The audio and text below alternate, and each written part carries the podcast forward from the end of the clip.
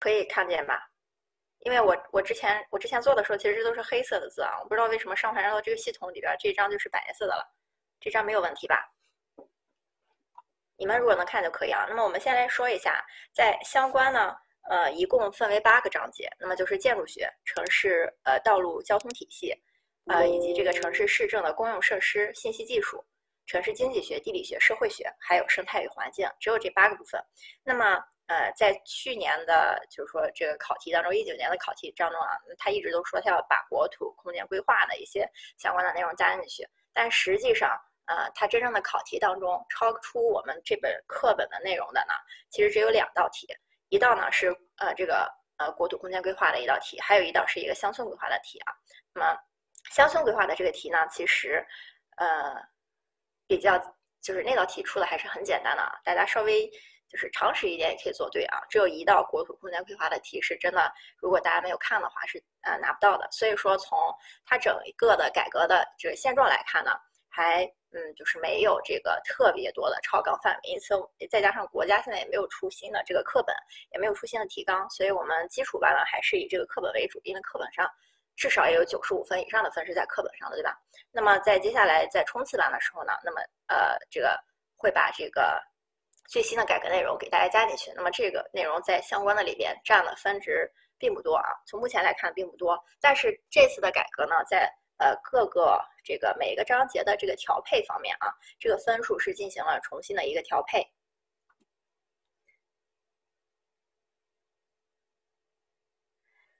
呃，这这这个地方也要语速慢一点嘛，这个大家看一下就可以了啊。那么呃，我们呃这八章呢，我们是这样安排的啊。那么第一章建筑学呢，因为它的呃，页数最多，它真的是整本书里边就是问题比较杂的一个部分啊。那么我们大概用四节课的时间讲完。那么在第二章的这个呃城市道路的这里边啊，第二章节里边，那么用三节。第四章市政呢也是用四节课。那么接下来呢就是一节课、一节课、两节课啊，然后一节课。那么基本上我们整章整本书的基础班其实基本上需要十七节课。那么十七节课呢，就是，但是我们大家也可以看你们的课表啊，只有十三节课。那么这个时候呢，也给大家两个方法啊，两个方法给你们可以选择一下。然后我我下一次会把这个表再换个颜色，因为我自己做的 PPT 这个表本来是黑色的啊，我不知道为什么上传到这个云课堂之后，它自己变成白色的了。然后，嗯，我我下一次会调一个表示一下啊，放一张图片试一下。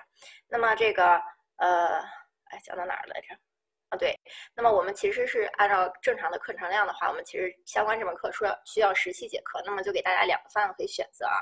第一种呢，是我们呃周五的时候，每个周五的时候会加一节课，那么呃这个呃就是看大家的时间，那么还其上课的方式还是跟以前一样。那么另外一种方式呢，就是我们还是二四日上课，那么我们每节课课后不都会划重点啊？我会把重点。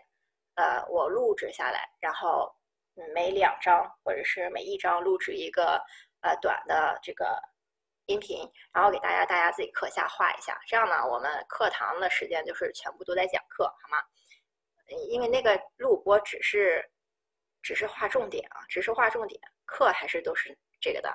所以就是看大家啊，你们不要现在告诉我，现在告诉我我也分辨不出来，对吧？所以呃，就是大家就告诉这个助理就好了啊。下一课这节课我们还是按照以前的方式讲啊。那么下节课的话，嗯，就反馈给我，反馈给我结果就好啊。那么我们来看一下这个分这个分值分配的这张表啊，我们可以看到以前往年的这些呃多选题啊，多选题只会在第一章、第二章、第三章还有第八章里边有。那么新的这个二零一九年的考题，我们可以看到多选题已经遍布到整本书的各个章节了。那么其实从这个方面来说的话，它其实对大家来说是增加了难度的，因为本身以前经济学、地理学、社会学，它如果是单选题的话啊，就是会比较好做一点。那么它一旦加了多选题的话，可能，呃，就是记的东西啊，可能会就是要再着重加深一下啊，因为单选题毕竟可以用排除法嘛。那么这个是呃。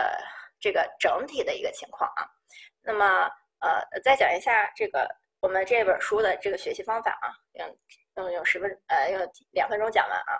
那么这门课呢，呃，我们经纬一直以来呢都是感觉就是大家如果呃这个大家之所以来上课，就是因为大家自己课下没有时间去看啊。那么所以呢，基本上如果上课大家能记住的东西，尽量都在课堂上记住了。那么课下。除非是特别特别多的那种公式啊，才会让大家去再看一下。否则的话，如果你上课真的能记住，就最好全记住了啊，我们就可以脱离书本了。但是为了大家有更好的一个呃，就是上课的体验，或者说课后的这个感觉呢，那么我还是建议大家在呃上课之前，把我要讲的就是这节课的内容预习一下啊，预习一下。预习的话，不是让大家。就是要把它记住。那么你可以把你书本上写的不清楚的地方，或者你不太懂的地方，圈一下就好，然后过过。你至少要知道每一每一章我要讲的这个大提纲都是什么，对不对？然后下面的一些小故事啊，你就当小故事一样看一下就好。那么每一节课课上课之前呢，花五分十分把我要讲的二三十页的内容是过一遍。那么上课的时候呢，大家就呃我在 PPT 上放的都是呃这个重点。嗯，那么我在 PPT 上没放的啊，那就是课下画的重点。课下画的重点基本上和 PPT 是一样的。那么在其他的地方呢，你课后再重新复习的时候，就可以不用看那些小文字了。当然，前提是你预习了一遍，你小文字大致上你的眼都已经过了一遍了啊。那些小文字我没有画画重点的地方，只是便于大家理解的，而不是说那就不是考点了。所以我没有画的地方，大家就放心，就可以完全就放弃就可以了啊。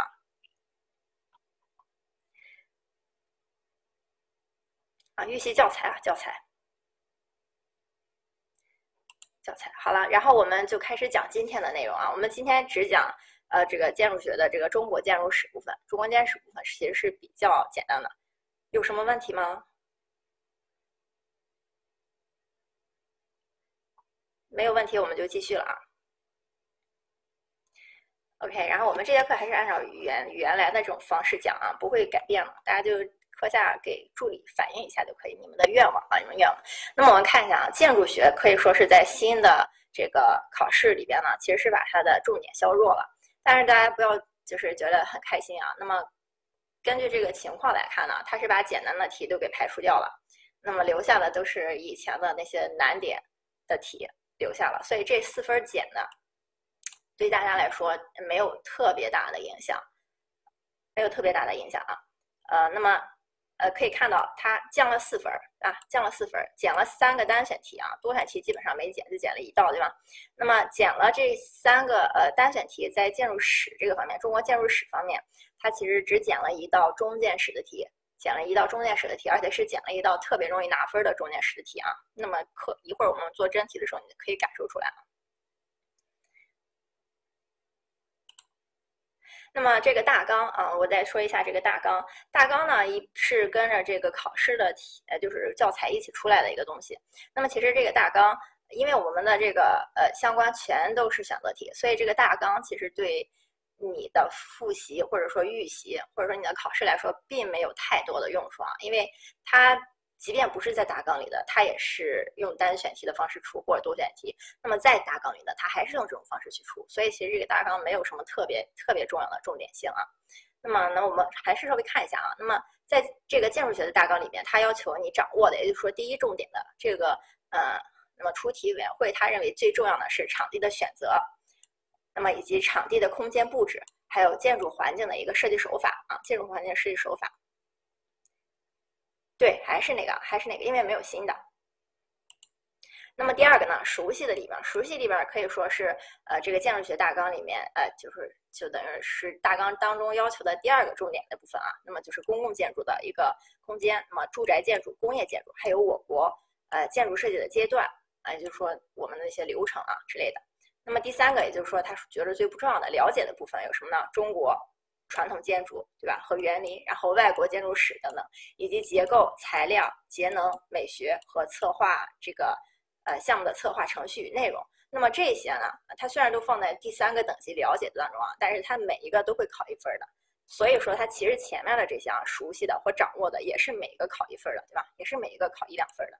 所以这个大纲其实对大家来说啊，其实没有特别大的提醒作用。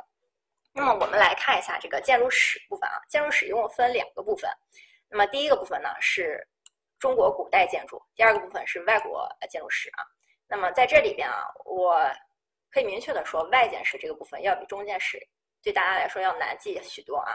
中建史我们都太了解了，那么这个外建史呃是呃更需要你记一下的，主要是无论是它的时期分类，还是说它的这个名字，都稍微难记一点，都稍微难记一点。那么我们今天讲中建史啊，中中中中国古建史这个部分呢，第一个部分是基本特征啊。那么第二个部分是常识提要，那这是书上的名字啊。其实说白了，这个地地方啊，就是一个是中国古建史的基本知识，第二个就是中国古代建筑到底有哪些分类，就这两个方面，很简单。那么呃，中国古代建筑的这个呃基本常识呢，大家首先要知道中国古建筑的呃一个呃总体的一个评价啊。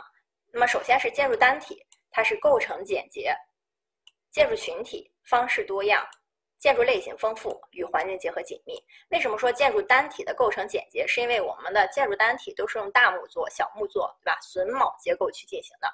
无论你的建筑是居住建筑，还是宫殿建筑，还是说呃这个呃宗教建筑，以及园林呀、景观呀，就是无论所有的园呃建筑，那么它都是用基础。还有梁柱以及屋顶来构成的，对吧？然后其他地方就用点砖啊、纸呀，呃，不是砖，木头呀、纸呀，把它这个围合起来就好了。所以说单体建筑非常简单，基本上所有单体建筑，如果你不把它放在一个特定的环境下，你不考虑它的大小的话，它都长一个模样，对吧？那么因此单体建筑非常简单，但是我们中国的群体建筑非常复杂。那么这是因为我们有呃园林、院落，也就是说我们。是我们的建筑在使用的时候，从来都是组合使用的，对吧？有正房，有厢房，东厢房、西厢房。那么这是简单的住宅。那么再往大一点，我们想一下故宫，对吧？故宫有这么宏大，它的这个建筑的群体组合样式非常多样。那么再想一下我们的这个，呃，这些富人的住宅啊。那么中国的这个建筑大部分是进深一样的，对吧？就中轴线上啊，一个院儿，一进院儿，二进院儿，三进院儿，这是我们最常见的形式。但是其实中国建筑呢，也有这种回字形的。啊，对吧？里边一个院，外边一个院，对吧？那么也有这种左边一个院，右边一个院的这种形式。因此，在群体组合里边，我们的方式是非常多样的。那么这是第二个群体组合。第三个建筑类型丰富，建筑类型丰富就不用说了，对吧？因为我们所有的建筑，呃，无论是什么建筑类型，都是用这一种单体去做的，所以它可以做任何类型。那么居住、宫殿。礼制建筑、宗教建筑、园林、景观、庭院，对吧？廊亭这种都可以，所以说它的建筑类型也是丰富的。那与环境结合是紧密的。那么这个呢，也主要是相比较西方的这个呃建筑建筑史啊。那么呃，我们想一下这个金字塔，对吧？就是在沙丘当中孤立的建起了一个塔。那么我们再想一下这个呃这个西方的一些城堡。对吧？城堡，那么它都是占山为王，在这个地方非常突出，所以说它其实与环境结合并不是很紧密。那么相比较我们中国的古代建筑，我们想一下这个江南的四家园林里边的建筑啊，那么如果说树太高的话，我们其实从墙外根本看不到里边有什么建筑，所以说它与环境结合非常紧密，而且通过借景呀，或者是这个以小见大的手法，把这个建筑藏匿于它的这个景观之间。嗯，又没有声音了吗？我我现在感觉没有问题啊。如果真的没有声音，大家就点二啊，二二二上去，我就知道没有声音了啊。哎，否则我就先不管你们了啊。那么这个是我们中国古代建筑的一个对中国古代建筑的一个基本的评价，就这点很简单。那么居住类型刚才说了，你能想到的所有居住类型都有，对吧？古建筑和现代建筑其实是一样的啊。那么中国古代建筑一个基本特征一共有五点，一、二、三、四、五。吧？三四五，那么这五点呢？这个是书上第一页的一个题目。那么这这五点呢？啊，都是以黑体字的形式分散开的。那么这个时候大家其实需要整体的看一下啊，因为以前有考过基本建筑的特征是什么，然后啪啪啪一堆让你出个多选题啊。那么这种呃，不过很早了，所以说大家就是我这个就是让大家整体的看一下啊。那么首先，中国古代木建筑，呃，中国古代建筑最大的一个特征就是木构架体系啊，木构架体系。有点小吗？我刚才试音的时候，嗯，不是都没有问题吗？我这儿好像没有办法调啊，你们看一下你你们自己的那个声音啊。那么首先第一个是木构架体系，木构架体系，也就是我刚才说的梁柱对吧？大木作、小木作，这是木构架体系。第二个是平面以间和部为单位，那么平面以间和部，间也就是我们通常说的这个呃开间，对吧？那么部的话呢，它表达的是进深的意思啊。那么第三个是建筑物的等级，建筑物的等级啊，屋顶呀、开间呀、色彩呀。这个是我们最常用的中国古代建筑物的等级，当然有有没有其他的等级？有啊，装饰对吧？装饰肯定那些都有，比如说这个屋顶上的稳兽有几个对吧？但是这些都不是最重要的，这些就是凤毛麟角的，所以大家不要在意那些。我们要记住最主要的看如何看待建筑物的等级，就是靠屋顶、开间和色彩。那么第三个是呃第四个啊，古代建筑基本特征是院落式布局。那么刚才说了，我们的这个。呃，一进院、二进院、三进院，那么这都是院落式的布局。那么或者说云南的一刻印，对吧？那么以及客家的那种土楼啊，都可以。那么第五个就是山水式的园林。这个山水式的园林呢，相比较，呃，这个意思呢，也是跟这种呃西方的这种比啊，跟西方的比，西方的这种几何式的园林跟它一比，那么我们都是山水式的园林啊，就是提倡呃提倡这种有山有水啊等等啊这种。那么我们再依次具体讲一下，具体讲一下。那么首先我们看一下木构架体系啊，木构架体系是什么？第一个是木构架体系，我们要知道大木作和小木作分别是什么。大木作，也就是说是承重的结构，就是大木作。那么在一栋房子里面，它的承重结构有什么？梁柱，对吧？梁柱是最最基础的。那么再往上，屋顶上有什么？有檩，对吧？有这个什么？呃，这个呃斗拱，那么这些都是承重的。凡是承重的木构件儿，哎，就是大木作啊，就是大木作。那么第二个小木作是什么？小木作就是非承重的构件。什么是非承重？也就是说维和结构。维和结构在我们现在看是什么？门窗，对吧？门窗，呃，什么呃这种，也就是说在侧面的这种啊，那么它就是一些小木作啊，小木作就是非结构部件，就是说非承重部件，就是小木作。那么在这个木结构体系里边啊，我们一共要记住。两本书比较重要啊，两本书，第一本是宋代的《营造法式》，第二本是清代的《工程做法则例》啊，做工啊，对，屏风啊，还有一些隔断，对吧？这种就不承重的，这个大家拿过一个房子来一看就明白，对吧？那么这两本书呢，也是我们要记住的。古代建筑都是以我国的古建筑啊，都是以魔术纸呃来建造的，那么。魔术纸啊，我们先一个讲啊。那么首先营造法式这个非常简单，对吧？那么我们的这个梁思成就是朋友送了一本营造法式之后，啊，然后让他觉得呃这个中国的这个古建筑千变万化，非常有趣。于是他这个学成归国之后，呃，那么开创了我们中国古建，奠定了我们中国古建史的基础，对吧？保留了很多古代建筑。那么这是营造法式。那么营造法式的它是宋代的啊，比较早。那么它的这个魔术制呢，是靠材啊，是靠裁来这个魔术制。裁这个意思就相当于我们现在的米啊，对吧？一裁一米啊，这只是举个例子啊，它实际不是这个长度啊。一裁就相当于一米，那么两裁就相当于两米。那么在宋代的这个魔术制里面啊，裁下面还分了十五，裁下面还可以再分十五裁，比如说什么十五分之一啊，它下面还有一个名字啊。那么，因此它其实是一个比较复杂的系统，但是它这个系统呢，都是以材为基础的啊。这是宋代的，到了清代呢，它的这个呃这个工程做法啊，呃工程做法，它就是以斗口来作为模数制的一个基础。那么也就是说，但是清代的这个斗口呢，这这种模数制是非常简单的，就是说斗口之下没有更小的了。因为斗口，你大家要知道，清代的这个斗啊，全是装饰作用的，所以它的斗非常非常的小，那么几公分、几十公分都可以做出来。所以它是以这个住宅的这个斗拱的斗口为基础，那么它就可以说，那么我这个门做几斗口，我这个窗要做几斗口的，那么所以它非常简单，非常简洁。所以清代这个非常简洁，哎，才是一个单位儿啊，才是一个单位儿，就像米一样的这种感觉啊，哎，那么这个就是这两本书啊。那么它们都是魔术制的，魔术制也就是现在我们也是魔术制，工业化就是为了方便工业化也是魔术制，对吧？那么比如说这个窗都是三百、六百的，对吧？九百啊，那么门是什么九百啊？啊，对不对？一百二呀，对吧？就这个意思啊。所以这个是木构架体系里边我们需要呃记住的东西啊。对，斗口就是斗口就是斗拱的下边那个那个地方啊。那么一会儿讲斗拱的时候我们会知道啊，就一其实也就是一相当于一个单位啊，相当于一个单位。那么我们来讲一下斗拱啊，斗拱，这个应该大家很熟悉吧？它也称之为斗旗啊，旗和拱是一个意思啊。那么它的组成部分呢，有斗、升啊，这个旗，哎，昂四个部分组成啊，四个部分组成。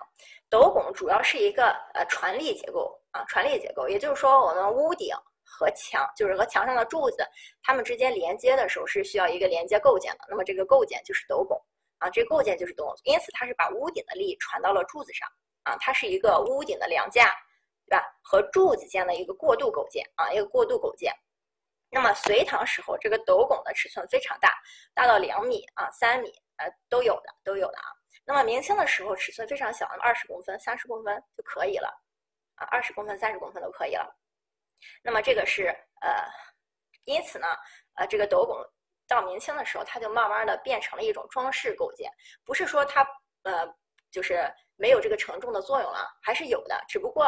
比如说，本来四个斗拱就已经可以支撑出这个屋架来了，那么它做了四十个，因此那三十六个都是装饰的，只有那四个是这个承重的啊，是这个意思，而不是说斗拱不再承重了，它还是承重的，只不过它做的清代的时候做的太多了啊，做的太多了，所以大部分都成了装饰构件啊。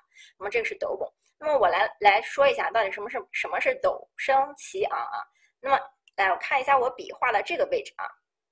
最下面的这个啊，最下面的这个像个坐斗一样的这个东西啊，就像下面的一个托一样的这个东西。那么这个东西就是斗啊，这个东西就是斗，可以看到吧？我画笔可以看到对吧？这个是斗啊，升啊，我们再看一下升啊，升其实跟斗是一个构件，只不过斗呢是最下面的这个。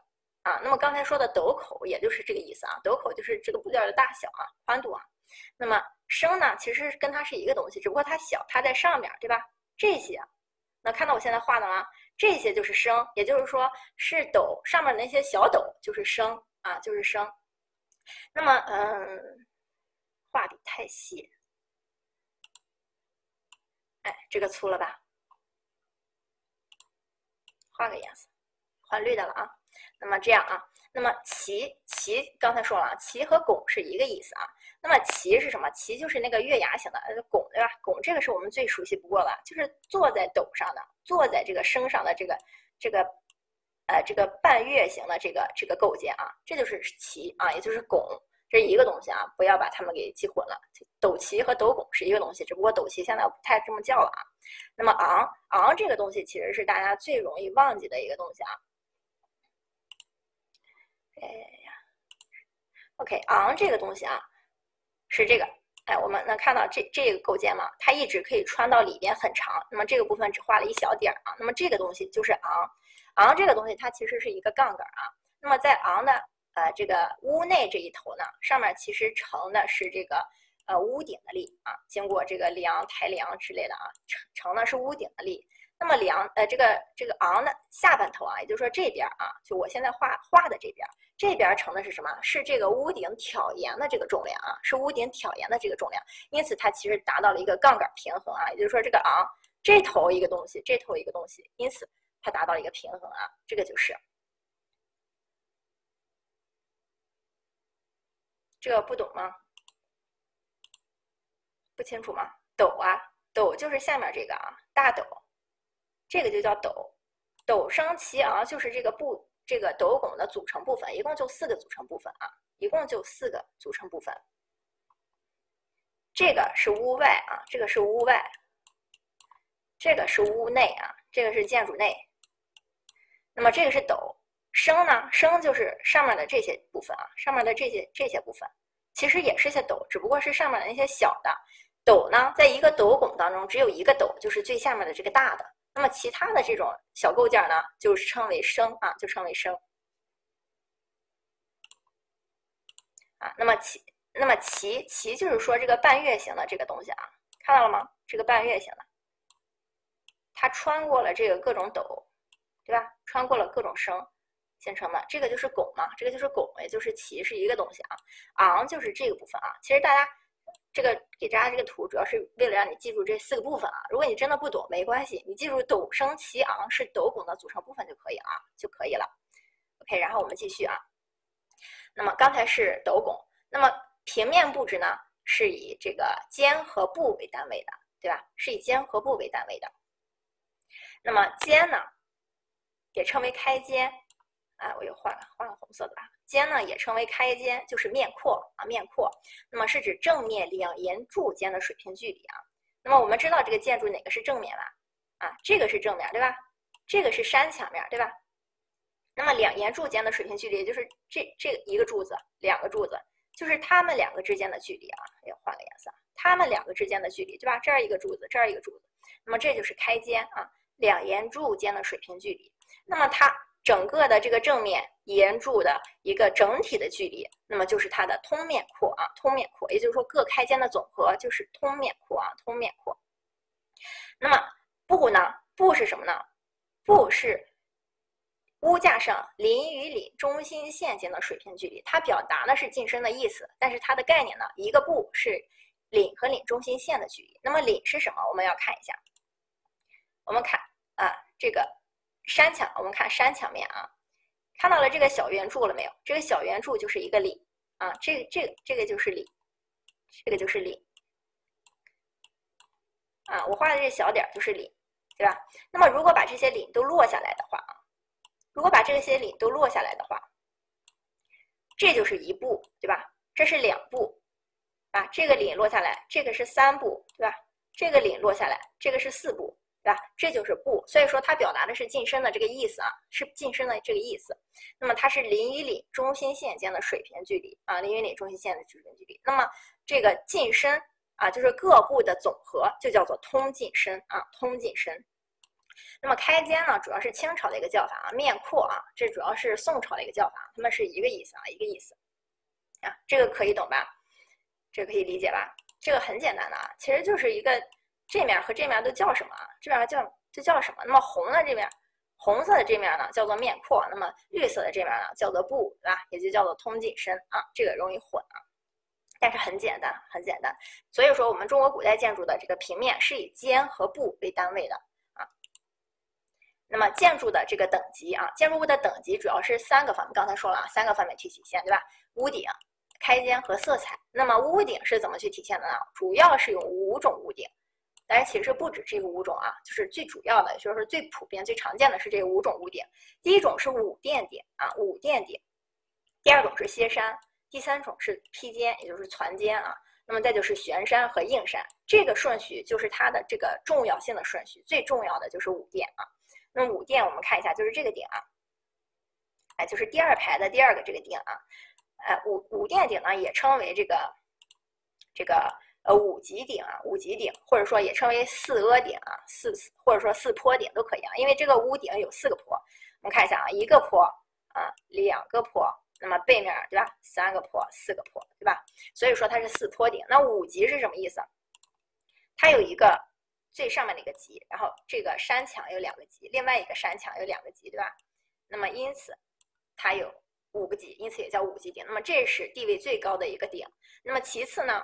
五殿之后呢，就是歇山啊，也就是这个。那么这个歇山呢，也称为九级顶。那么大家可以看到啊，这个歇山就好像一个，就好像一个这个两个顶一样啊，上面有一个小顶骑在了一个一个大顶上面对吧？骑在了一个大点的顶上面，因此它叫歇山，就好像小顶歇在了这个大顶上面一样啊，这是它的名字。那么这个因为是一个小顶歇在大顶上，所以它这个级它是有一个转折的啊。这个这个边不清楚啊，你看这个边就很清楚，这个地方有一个打折，所以说这条级一旦被打成了两段，那么整个就成了九个级这个屋顶，因此就是歇山九级顶啊，因为它是小顶歇在大顶上面。那么第三个是披尖儿、攒尖儿啊，也就是这种，这是圆的对吧？这是这个方的攒尖儿啊，就是上面攒起一个尖儿来。那么硬山和悬山啊，硬山和悬山我们下一个图看得更清楚啊。啊，硬山，这个是悬山啊，悬山，悬山可以看到吗？它的这个山墙的这个屋檐啊，是挑出这个墙面的。那么这是悬山，硬山是什么？硬山就是这样硬硬的啊。这个这边这边就是什么都没有啊，这个就是这个屋顶不挑出啊，或者说这个呃山墙面可能高出这个屋顶啊，就像这个徽派建筑的那些烽火山墙一样啊。那么这也叫硬山啊。那么主要就是指这五个顶啊，主要就是主要就是这五个点。那么在等级方面啊，我们也知道，我们这个五殿可以做重檐，就说做双层啊，船尖也可以做好几层，对吧？比如说天坛的这个呃三层的船尖，对吧？所以说层高的这种，它肯定是等级要高一点啊。因此它的等级排序里边啊，第一个是重檐五殿，对吧？重檐斜山、重檐船尖，这是三个，对吧？呃，比较高的了。那么再往下的等级呢是单檐五殿、单檐歇山、单檐攒尖儿，对吧？那么再往下就是悬山和硬山，那等级排序非常简单，非常简单。对，重檐五殿是最高的，那么这就是一些其他乱七八糟的顶了，有很多，那不就不用记了。那么第二个能够就是感受这个建筑物等级的是什么呢？是这个开间啊，开间。那么刚才说了，开间就是正面檐柱啊，对吧？这个之间的水平距离啊，一个开间就是一一对柱子中间的这个。这个就叫一个开间。那么如果它有四个柱子的话，那是不是就是三开间，对吧？那么如果是六个柱子的话，就是五开间啊。那么开间数越多，就是证明它的这个等级最高啊。那么我们也知道，开间它不光有数，其实开间还有这个开间间的距离，对吧？但是开间这个就是两个柱之间的距离越大，这个不能证明它等级越高啊。那只能证明它可能选的木头比较好啊，比较有钱，选了块特别贵的木头，导致它这个开间很大啊。所以说，真正看等级的是开间的数量啊。那么普通一般呢，皇室的开间啊，就是说我们所有的中国古建筑最高级别的开间就是十一开间。那么这个十一开间用在哪儿呀？看啊，这个就是呃这个现在故宫里边的太和殿啊，太和殿。这是我们可以数一下啊，这正好十一个，你们自己对着图数一下就好了。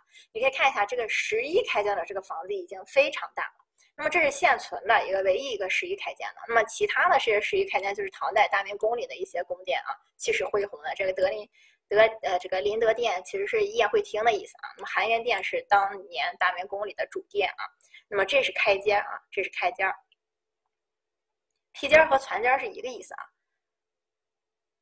那么民间的建筑啊，民间的建筑一般就是普通的三开间、五开间，可以说这个呃普通的这个呃。三开间、五开间，那么就是右边这个图啊，这就是一个民间建筑五开间，这已经做的很好了。那么其实这种呃三开间的房子也有很多啊，也有很多。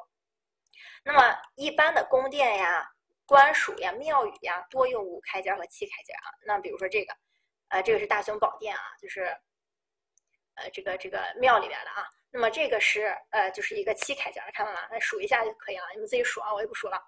所以说，一般的宫殿庙宇呢，都是五到七开间的，非常重要的宫殿庙宇才会用到九开间。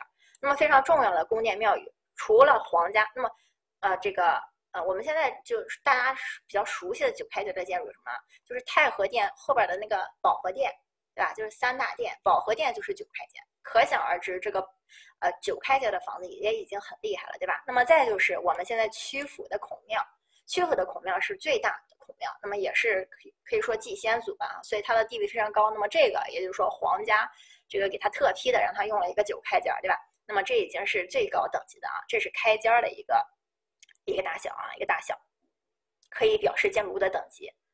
那么接下来呢，就是一个色彩啊，建筑物的等级靠色彩来判，这个就非常简单了，对吧？那么我们去颐和园、圆明园当中可以看到啊，那些彩画，对吧？像我上面这两幅图啊，这就是这里边的彩画啊，就是就是梁柱上的啊。那么它的色彩呢，由高到低的这个等级的排序是这样的啊。那么黄的是最高的，然后红的、绿的、青的，对吧？然后蓝的、黑的、灰的。那么这是它的一个等级排序啊，等级排序，那肯定是暖色调的，基本上我们可以看到啊，暖色调一点的等级高，是吧？对吧？然后这个呃冷色调一点啊，可以说没有色彩的等级比较低啊。那么这个地方呢，我们要知道这个色彩啊，不是指这个建筑本身的色彩啊。你像我们有很多农村的房子是用土坯建起来，对吧？土坯是黄的，这个可不是它的色彩啊，它的色彩是什么？你。漆上去的颜色，那个叫色彩啊。你给它上的这个彩画，或者说你你用手涂上去的颜色啊。那么，那么一般呢，宫殿用的是金、黄、赤，对吧？然后民民舍呢用的是蓝、黑、灰啊，蓝、黑、灰。那么这边徽派建筑，对吧？那么这里边你可以看到，这个在宫殿建筑上面这个地方啊，蓝色、绿色都是打底的，对吗？所以说这个重要的部分都是金和红色去修饰的啊。那么这是建筑物的等级，非常简单啊，非常简单。那么在院落式啊，那么这是这个刚才说的这个中国古建筑的几大特点啊。那么还有一个特点就是院落式的布局，对吧？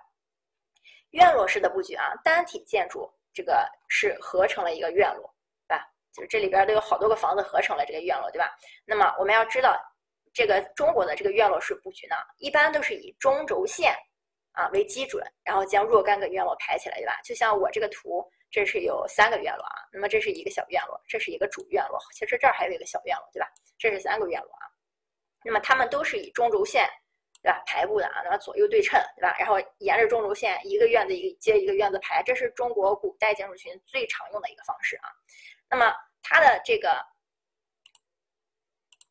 单体的这个大小和位置决定这个房子的等级，也就是说，在院落中的各个房子也是有等级的。这个很简单，对吧？我们是大家知道《西厢记》啊，那么这个是主屋，这肯定是主人住的，对吧？主母什么主主，呃，这个这个大人住的，对吧？那么东西厢房呢？西厢房、东厢房是给儿子住的，西厢房是给这个女儿住的。这就是为什么会有西厢记啊？因为他住在西厢房啊，因为女儿住在西厢房。那么再往外呢，像这个位置一般都是给书房先生啊之类用的啊。那么再像这个位置都是给仆人用的。那么后边呢，一般是给厨娘对吧？做饭的用的啊，做饭的用的。那么这个是呃。院落式的布局啊，院落式布局。那么因此，单体的位置和大小决定它的等级。刚才说的是位置，对吧？那大小是怎样呢？一般我们中国的古建筑啊，如果说这个主屋是五开间的话啊，这个厢房。不，一般都是三开间的啊，一般就是三开间的。那么如果主屋是三开间的，那么厢房就是两开间啊，一般都是这样的啊，就是厢房不会规格高于主屋的，就是这个开间数上啊。所以说这也就是一个大小的一个问题啊。或者说如果他们这个是三开间，这个也是三开间的话，那么这个三开间的房子它一定会做的小一些啊，一定会做的小一些。那么中国古代建筑其实所有的这个建筑啊，基本上都是院落式啊，像宫廷、呃宫殿、衙署是吧？呃这个。住宅，也就是说，无论是皇家的还是私家的，平民百姓的还是怎样的，呃，还是官家的，都是这个院落式布局。那么院落式的这个里边啊，我们我现在这给的这个是北京四合院的图啊。北京四合院，我们其实不太常见这个高层的木阁楼啊。那么我们想一下陕西的那些院子啊，它有的是砖的，对吧？有的是木的，或者说山东有一些这个大户人家的院子啊，它中间会有公主楼的，就是说。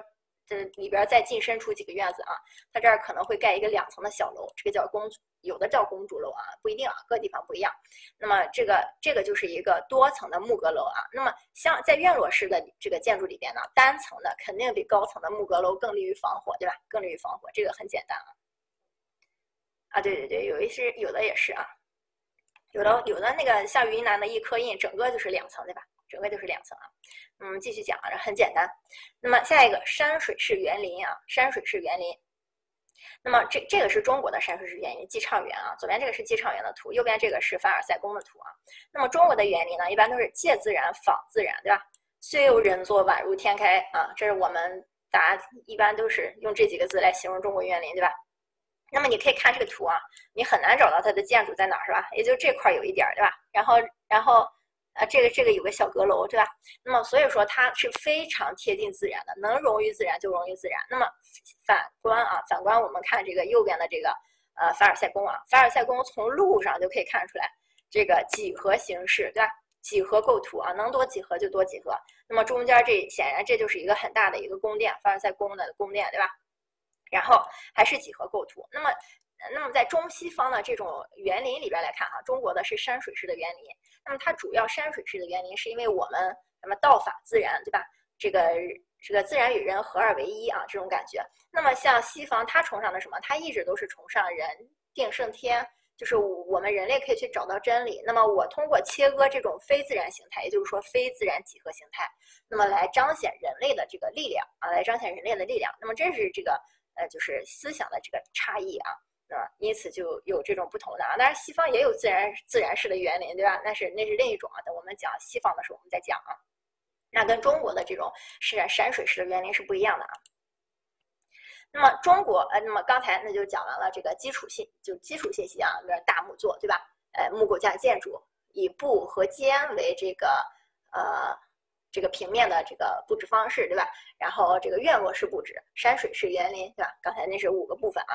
那么接下来呢，是中国古建筑常呃古建筑常识部分。那么也就是说，我们中国的这个古建筑的分类啊，主要就是这六类。第一个是宫殿啊，第二个是这个呃坛庙啊，第二个是坛庙，啊。那么第三个呢是这个陵墓，第四个是宗教啊，第五个是园林啊。我们办的时候在修行，还不到一个小时呢，大家太着急了啊。那么这个第六个是住宅啊，第六个是住宅，这是中国古建筑的常识啊。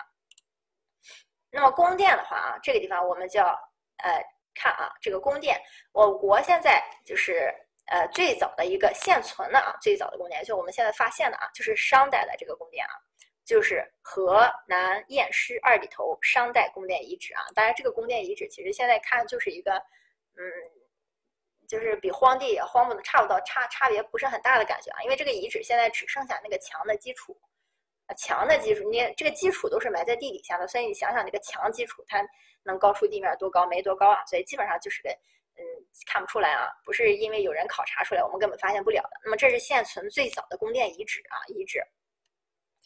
啊，那么形制啊，那么宫殿的形制，那么这个地方换个笔的颜色啊，啊，第一个呃最早的啊。再往前呢，商的话这种太早了。你像我们现在最早发现的是这个商的宫殿遗址，那也就只剩下几块砖、几块墙，根本就是看不出来整体的形制啊。所以我们现在能知道的就是周，因为周有一个那个呃留了一本书，对吧？所以说它它能我们知道为呃都有什么样的啊。周主要行的这个形制呢是三朝五门制度啊，来说外朝啊、制朝和这个内朝了。外朝、制朝和内朝，这个周的三朝五门制度和我们现在的这个就是。呃，清代的这个太和门，呃不不，太和殿、中和殿、保和殿，这个感觉是非常一样的啊。太和、中和、保和也是一个是内朝，一个是外朝，一个是就是像太和殿，它是对外的，对吧？对大臣的这种，所以说，所以说这个是非常沿用的啊。那么周是三朝五门制度，那么呃，在三朝五门制度呢是什么呢？隋唐，对吧？隋唐行周制，所以它也是三朝五门制度啊。那么再一个是什么呢？明清啊，明清，明清其实也是三朝五门制度啊，所以它不这么叫了而已啊，一样的，太和、中和、保和这一模一样的啊。那么五门是什么？大清门、天安门、端门、午门、太和门，对吧？所以说我们可以看到啊，这个朝代隔一个朝代就会行一次三朝五门制度啊。那么中间两个朝代是什么？是属于就是。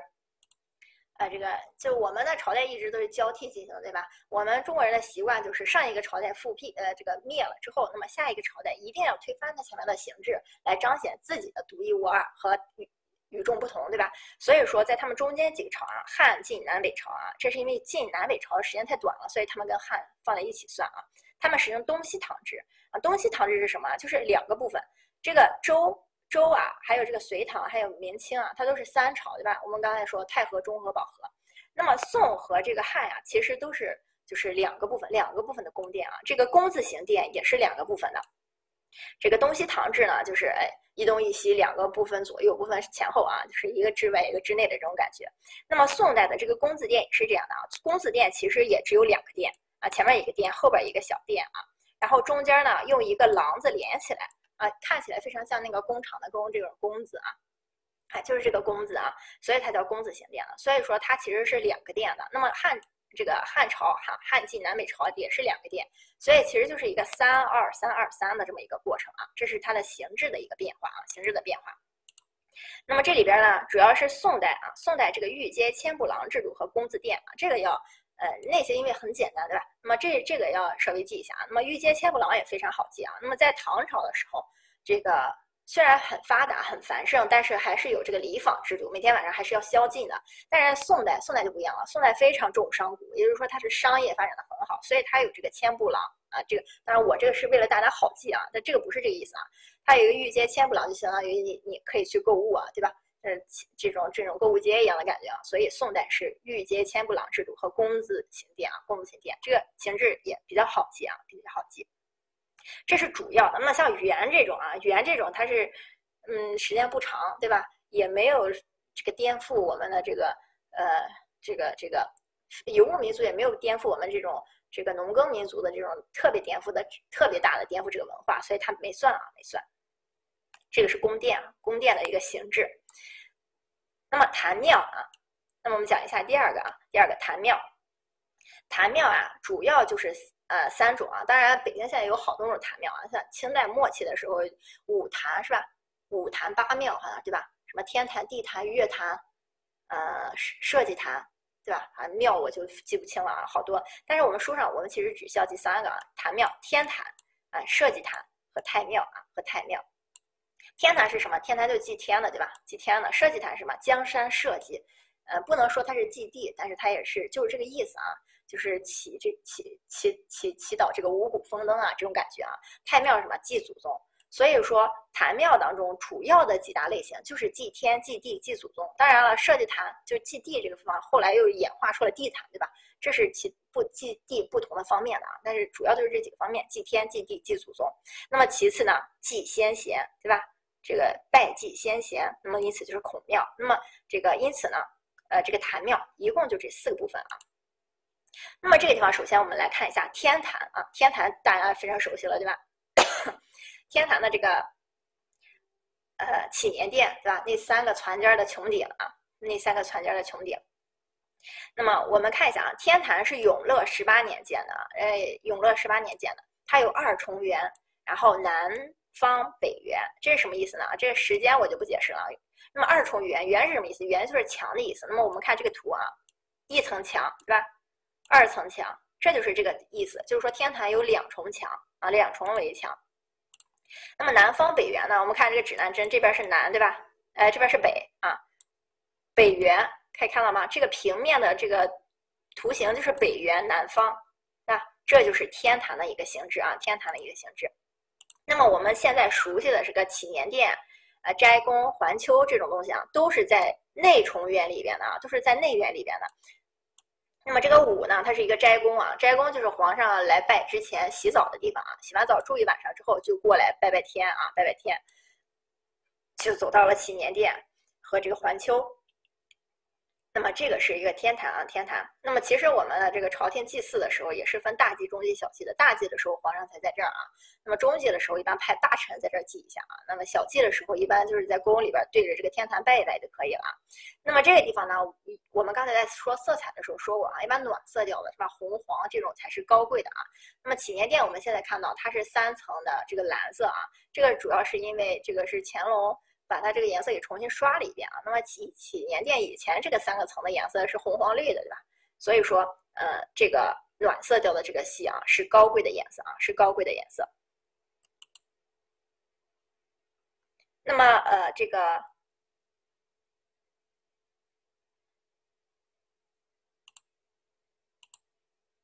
啊，寺庙园林式的这个祠庙啊，园林式的这个呃寺庙啊，那么我们。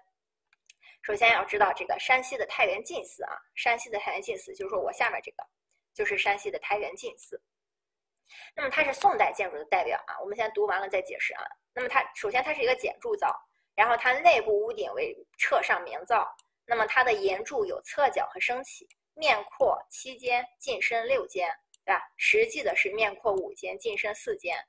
加这个，它是因为加了这个复阶周匝，所以才看起来是面阔七间，进深六间啊。这个是什么意思？我们一个一个看啊。首先，什么是简铸造？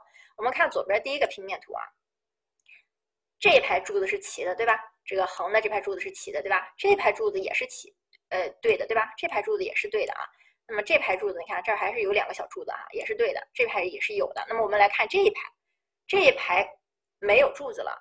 这种这儿没有柱子这种形式就叫简柱造，也就是说，它把屋内本来可能有六乘以七的这个柱子，它减掉了一排，或者说减掉了其中一排，为了营造大空间的，这个就叫简柱造啊，这个就叫简柱造。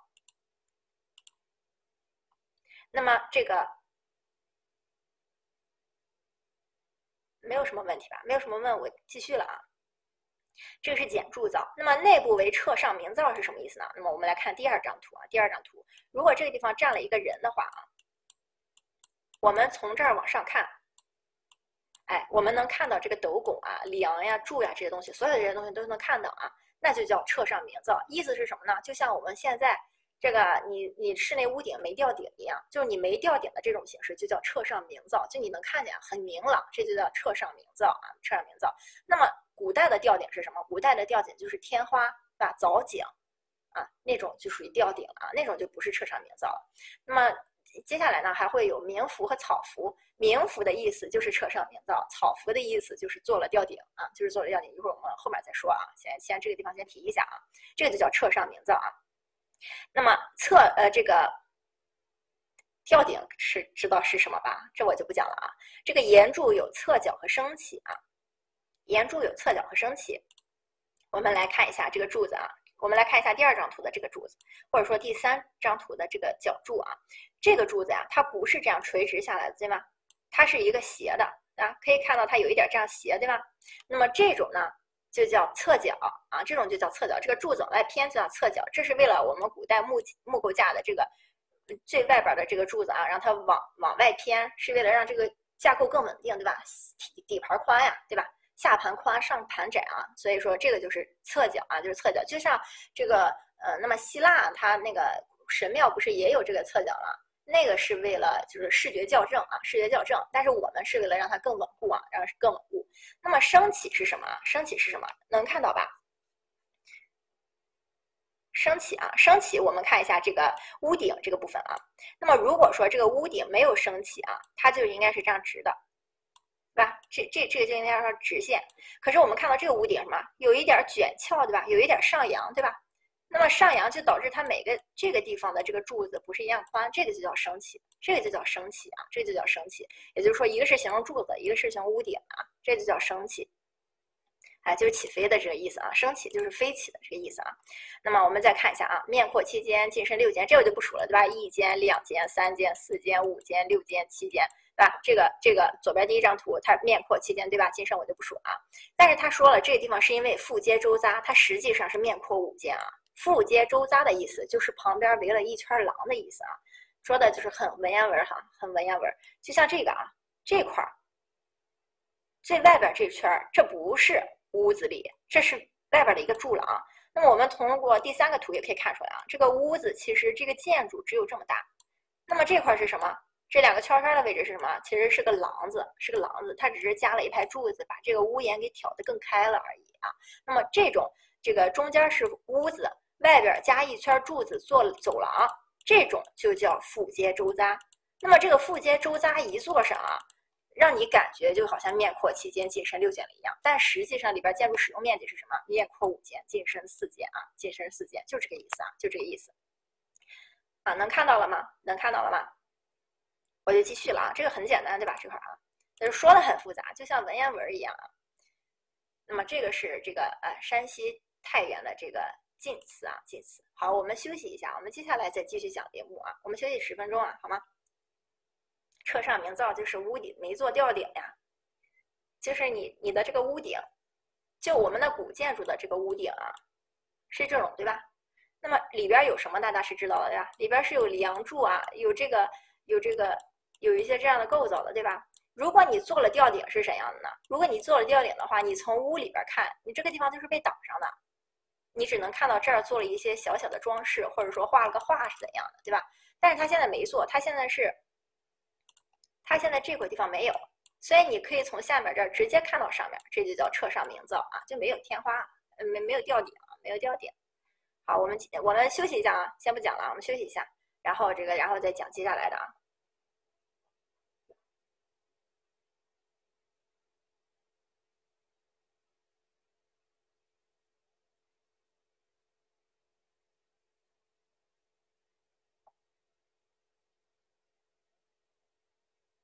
对，休息十分钟啊。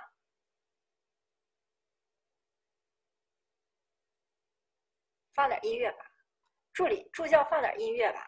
难道这一场还是我我负责放音乐吗？我也不知道啊。如果这我没准备音乐呀，如果需要我放音乐，我下节课再给大家放。我们这节课就不放了，大家聊聊天好吗？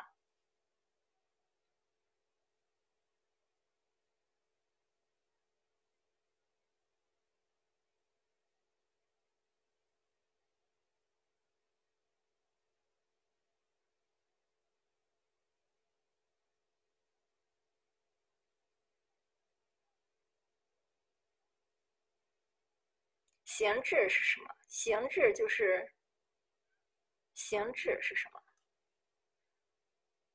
就是它的形式，就是它的这个建筑的组合方式。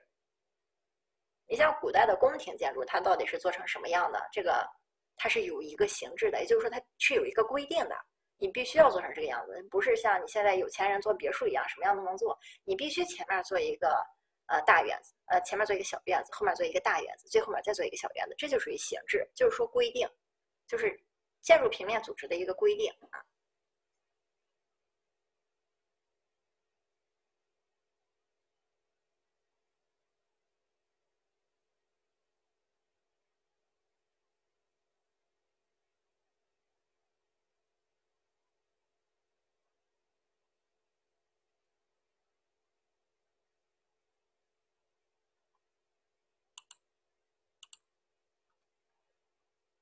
可以不可以显示鼠标？这个已经历时四年了，这个问题也没有解决。你们只有看回放的时候才能看到鼠标。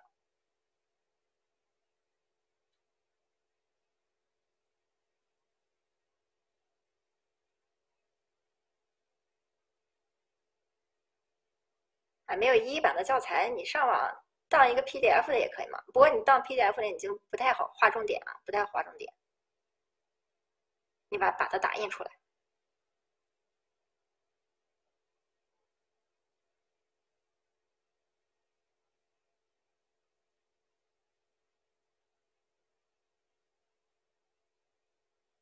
这会儿是休息啊。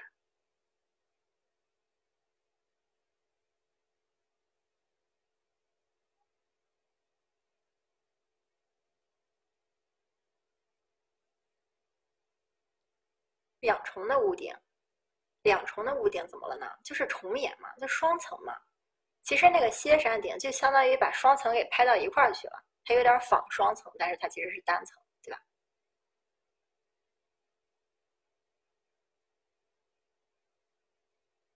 其实今年的重点不是地理，哎，这个我就先不讲了吧，就大家休息十年，对吧？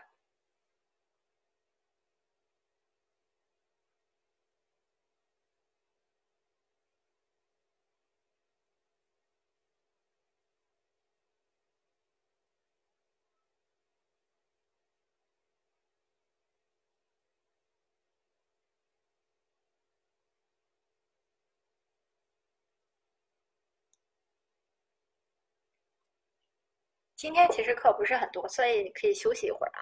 接下来讲到后面的时候，那些章节的时候，可能不仅休息的时间没太有，嗯，上课也会到比较晚的。其实我们的这个这个呃这个监委发的这个嗯你们的课堂安排，我们到九点五十对吗？看没看出来比韦老师的要多出来二十分钟？这是为什么？因为讲不完。那我就告诉大家，这九点五十是我们这门课的最底线，对吧？我们我不知道有没有，我现在不想听到说我们现在这个群里还有去年的同学啊，太丢人了你们。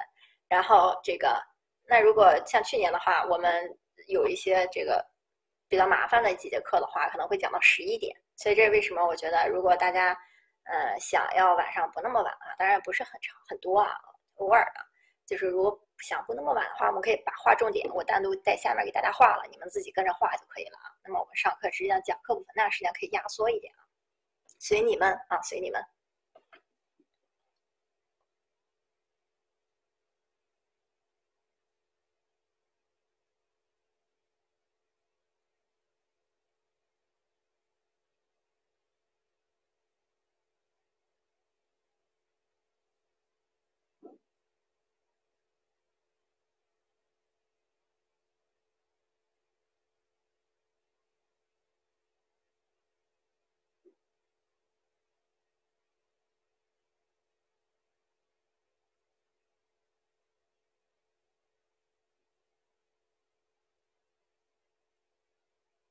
你这个去年六十一组同学，你进来干什么呢？你进来玩呢？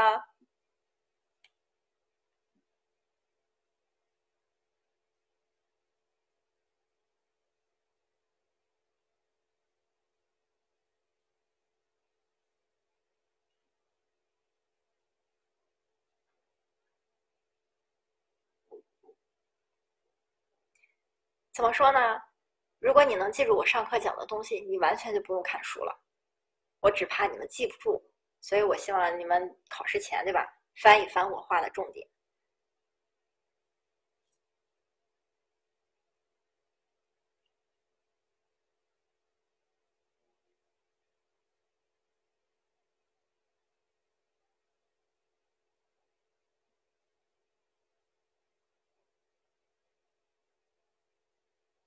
相关我觉得太简单了，我觉得你们相关，你们用自己的常识去答题，就相关不可能考低分，对不对？当然考高分是比较难的，但是我觉得稍稍一努力，答个六十分是非常简单的呀。你不像其他的呀，像原理这种东西，你如果完全不是这个专业的，你根本没法去答这个题啊。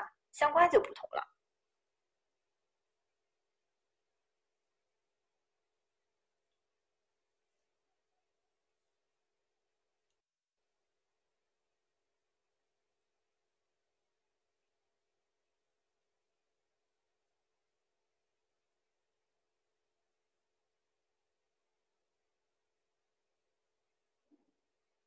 其实去年的题没有特别偏呀，表面上看起来比较偏啊。去年的题有好多道都是，嗯，前面给你好长一段话，然后跟你说这个国家什么国土资源什么什么颁发的新指令，对不对？有好多题都是这样的。然后最后那句话，你一定要审题看到最后一句话，它考的就是第八章的内容，只有两道题是真的这本书上没有的。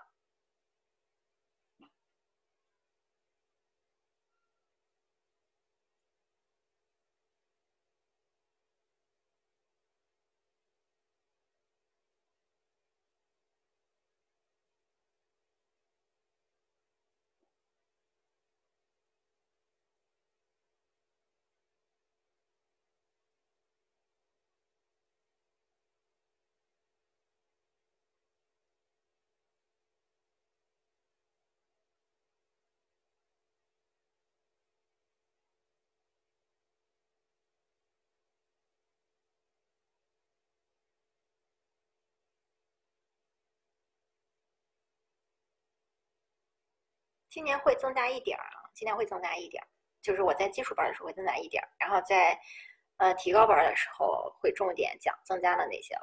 今年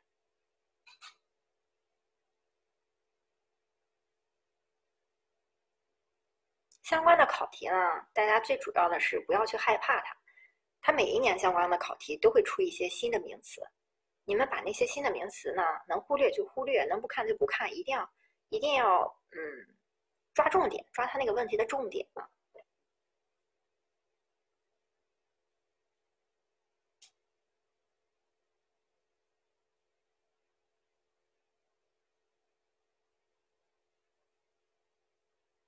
还有一分钟，我们就要上课了啊。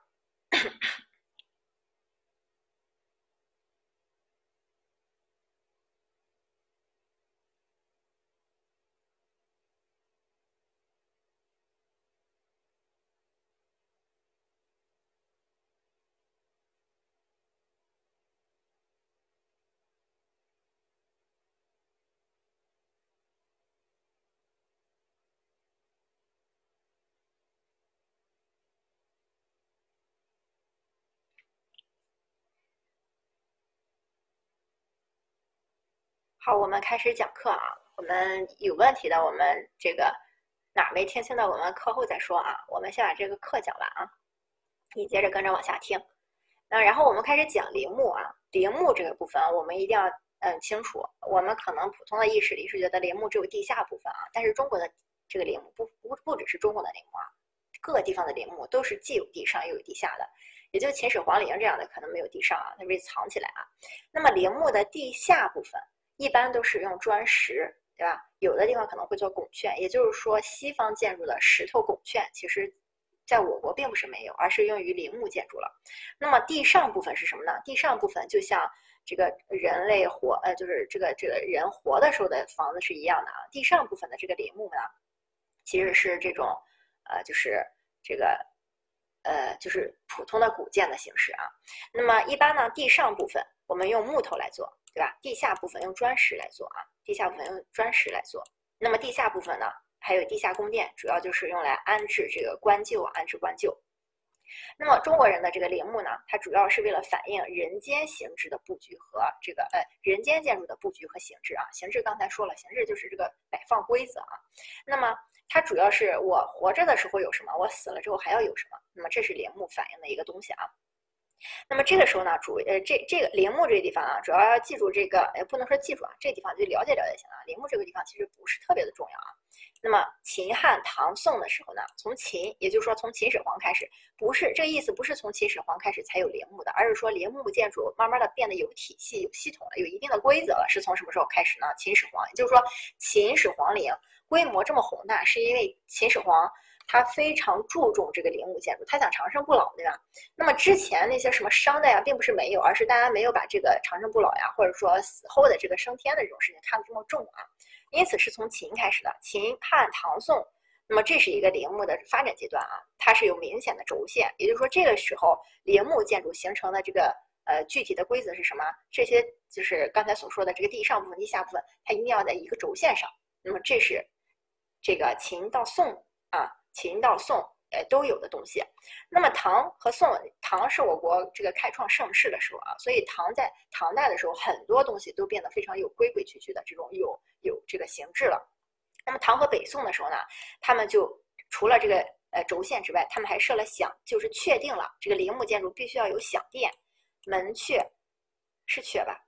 啊是啊啊神道还有石像生啊石像生。那么享殿是什么？享殿就是我们地上部分的建筑，也就是说我们平常这个摆摆牌位啊，这摆摆这个吃的喝的啊，祭祀的时候的那个屋子啊，那叫享殿。门阙就相当于一个牌坊啊。那么神道，神道就是这个通向这个享殿的这个路啊。那么石像生就是这个神道左右两侧的这个呃石像，是吧？那比如说那些什么呃麒麟呀，啊这个大臣啊、武将、文将的那些石像啊。那么这个是唐北宋确定了这几个。那么到明代开始呢，明代他做的就非常呃就是呃就就就当然它这个发展只会一步一步更繁琐啊，所以明代出来的东西就更多了。就是神道、牌坊啊、碑亭、方呃城明楼和宝顶啊，那么这些其实跟上面的一样的，就换个名字啊。宝顶就是埋人的这个土土坡啊，土坡。方城明楼是什么？方城明楼就是享殿啊，就就是这个享殿呢，本来这个唐宋建的是单层的那种啊，这个地方方城明楼它其实有点建成双层的了。我不知道大家有没有去看过这个，呃，明代的那个陵。庆陵是不是就最大的呀？方城明楼是两层了啊，所以其实就是个享殿啊，一个东西。然后碑亭啊，然后牌坊神道啊，当然它也有石像生啊。那么明代最特别的地方呢？大家知道明代有十三个皇帝对吧？我没说错吧？明代应该是有十三个皇帝的啊。他的这个陵墓啊，一般在唐宋啊，或者说再往前的这些陵墓呢，都是一个皇帝占一个山头，用一个享道，对吧？这个享道，这个这个神神神道只给他自己一个人用啊。但是明的时候就呃比较独特了啊，我也不知道是他们缺地儿啊还是怎样啊，他们共用了这条神神道，看到了吗？他们的这个陵墓啊，每个人占了一个山头，然后这个主主的这个神道呢，他们共用了一条，然后到了这个施压的时候，他们再分支出去啊，所以说这就导致了他们的这个神道石像生啊这些东西都是用的一套啊，都是用的一套。那么，因此明的特殊就是它共享神道、牌坊、碑亭、方城明楼以及宝顶啊。当然，他们每个人的方城明楼和宝顶还是各自是各自的啊，就是主要就是这个神道，他们是共用的，是共用的。那啊，十六帝啊，对，明十三陵啊。哎呀，不要给我讲历史啊，嗯，不懂。然后这个这个是陵墓啊，这个陵墓这个很简单，对吧？就这些啊。那么我们接下来讲宗教建筑啊。宗教建筑，我国啊，古代这记得是古代啊，古代的主要宗教就是佛教、道教和伊斯兰教啊。伊斯兰教也相对是，嗯，因为我们有这个少数民族的，所以才有伊斯兰教嘛。那么，那么像现在的这个天主教啊之类的，这都是相对于这些来说哈，进中国的时间太短了，进中国时间太短了。那么佛教啊，我们首先来说佛教啊，佛教主要是呃。有几个大分类啊，汉传佛教、藏传佛教、南传佛教，这个这个就看一下就好，这个不用记啊。这几个佛教，那么汉传佛教一般大家说是大乘佛教，对吧？南传佛教小乘佛教，藏传佛教有说大的，有说小的，不一定啊。大乘佛教的主要感觉就是这个普度众生的意思啊，小乘佛教有点为自己保平安的这种感觉啊。这只是大致上的啊，其实有很多种啊，我就是大致上随便说一下啊。那么这个是佛教啊，佛教。那么佛教呢，汉传佛教主要就是从印度传过来的啊，印度传过来的。汉传佛教的标志性的这个建筑是什么呢？就是塔、殿，还有这个廊院啊，廊院就是这个回廊啊、院子啊之类的啊。那么汉呃，这个大家这个印度啊，不知道有没有去过印度啊？印度的这个佛教呀，它其实最著名的哎，这个建筑呢，其实是有一个小土坡啊，这土坡大约就是半个人那么高，也有大一点的啊，它叫翠土坡。那么人在祭祀的时候呢，其实是站在这儿围着这个翠土坡转呀转呀转呀啊，一圈一圈的转，这就是在祭祀了啊。那么到了我国之后，这个翠土坡就发展成了塔啊，就高高的发展成了塔。那么这个塔呢，因为这个呃印度的这个佛教啊，它是这个翠土坡是非常重要的，所以在这个汉传佛教刚把这个天竺的这个佛教传过来之后呢，也是以塔为主的。以塔为主，后来呢，因为我们这个对这个神殿这种东西更向往，对吧？就是更感觉更神圣啊。那么这个就成了前殿后塔了啊。然后塔殿并列，前殿后塔是什么意思啊？就是他们还是都在这个中轴线上的。这个是殿，这个是塔，他们都在中轴线上，所以其实这个重要性还是挺重要的啊。那么塔殿并列，一左一右的，一并列，这也是位置也是旗鼓相当的啊。那么然后再发展到后来，塔越来越不重要了。就是另另就是设在了他院，或者是设在了山门前，山门前就是这个门外头啊。那么塔可有可无，最后到后来，那么因此汉传佛教这个塔，它是一个变化过程，它不是一个嗯，就是一个固定的形制啊。这是汉传佛教。那么这个佛教传入中国啊，呃，最主要的时期就是魏晋南北朝时期啊。这个时期这个。传教士来中国的很多，这也是因为这个时期这个政治朝野比较混乱啊，所以有很多这个人过来普度众生的这种感觉啊，所以他这个这个时候佛教有了很大的发展啊，有很大的发展。那么兴建了大量的寺院、石窟、佛塔，比如说咱们知道这个云冈石窟、龙门石窟、天龙山、敦煌石窟都是这个时候的啊，都是这个时候，就是因为南北朝时期佛教大发展而留下的啊。那么大家要知道，佛教给中国的冲击是非常大的，它不单单是这个。体现在这个的建筑啊，那么接下来我们再看其他的时候再会说啊，因为一旦这个你像有有建筑了，有房子了，它相对于它这个院落庭院啊，都会有一些大的形制的一个冲击和变化啊。那么这个是呃佛教啊，对大家会背古诗的可以背一下啊，实在你背不过这个古诗的，你唱一唱曹操那个林俊杰曹操那首歌也可以啊，也能对这个朝代的划分有一个感觉啊。那么这是佛教第二大教，中国这本土教啊，就是道教。那么中国的本土教，它的这个形制肯定就是跟中国的这个我们普通的居住呀或者宫殿形制就非常一样了啊。那么神与皇家一直都是，嗯，皇皇皇帝就被称为天子，对吧？那么神呢，也就是说其实跟他们是同一个等级的啊。那么因此皇帝住什么样的房子，我国的道教的这些仙人就住什么样的房子。那么因此道教的布局呢，是遵循传统宫殿坛庙的体制。那么殿堂以阁楼为主，中轴对称，纵深布局啊。那么大家要知道这个阁楼啊，嗯，其实这个塔发展到后来啊，就是有有一部分塔就上，的确是跟阁楼一样发展啊。但是我国的这个，嗯，就最一开始这个塔和阁楼的区别啊，阁楼是可以上人的啊，一层一层的。塔是什么呢？塔就相当于我建了一个东西，嗯，有很多这个什么这个舍利子不是都在塔里吗？所以这个塔其实有的时候是住仙人的，而不是给人用的啊。只是一开始的时候啊，后来塔和这个阁楼就开始有点串了，开始有点串了。那么道教呢，以阁楼为主，中轴对称，对吧？纵深布局。那么最大代表就是山西永济县，呃，这个山西永济县的永乐宫啊，这个后面会会有啊。轴字写错了啊，不好意思啊。继续啊，我们继续。那么伊斯兰教，伊斯兰教是这个，呃，基本上现在我们每个地方都有这个都有这种建筑啊。那么伊伊斯兰教呢，主要是清真寺了，对吧？清真寺朝向这个圣地麦加啊。那么它有这个高耸的邦克楼啊，这个耸写错了，哎，耸高耸耸，不是这个耸啊，写错了啊。高耸的邦克楼还有净身浴室啊。那么这个邦克楼就是这个塔哈，邦克楼就是塔的另一个叫法。当然我不是这个教，所以我也不确定啊。呃，如果大家有这个教，你们可以。普普及一下啊，我不是太确定啊，但是从建筑的形式上来说，它就是跟这个塔差不多，对吧？那么有高耸的邦克楼、健身塔。那么其次，它这个顶呢，穹顶，对吧？有点偏西方的这种穹顶啊。那么因为它是西方，所以它一般都采用砖石拱券啊，砖石和拱券去建造。那么它的装饰主要采用这个《古兰经》本经经书里边对吧？《古兰经》啊，植物啊，几何图案等等，就是整个的伊斯兰教都偏西方了啊，都偏西方，就是有点这种纯舶来品的意思啊。那么代表呢，就说是这个泉州的这个清净寺，还有西安化觉巷的这个清真寺啊。那么实力我们接下来再看啊。那么是呃这个首先是佛教的实力啊，佛教的这个实力就是唐代的这个山西五台山佛光寺大殿啊。那么佛光寺大殿其实就是梁思成发现的这个地方啊。那么这是我国唐代建筑啊，可以说在梁思成发现之前啊，这个日本人一直嘲笑我们唐代的建筑都没有了，对吧？要看唐代建筑去日本。那么唐梁思成发现了之后呢，这个发现了两个殿，一个叫南禅寺，一个叫佛光寺啊。那么我们要记住这个佛光寺，这个佛光寺呢，啊，这个我们是就是首先要记住的是佛光寺的这个呃平面啊。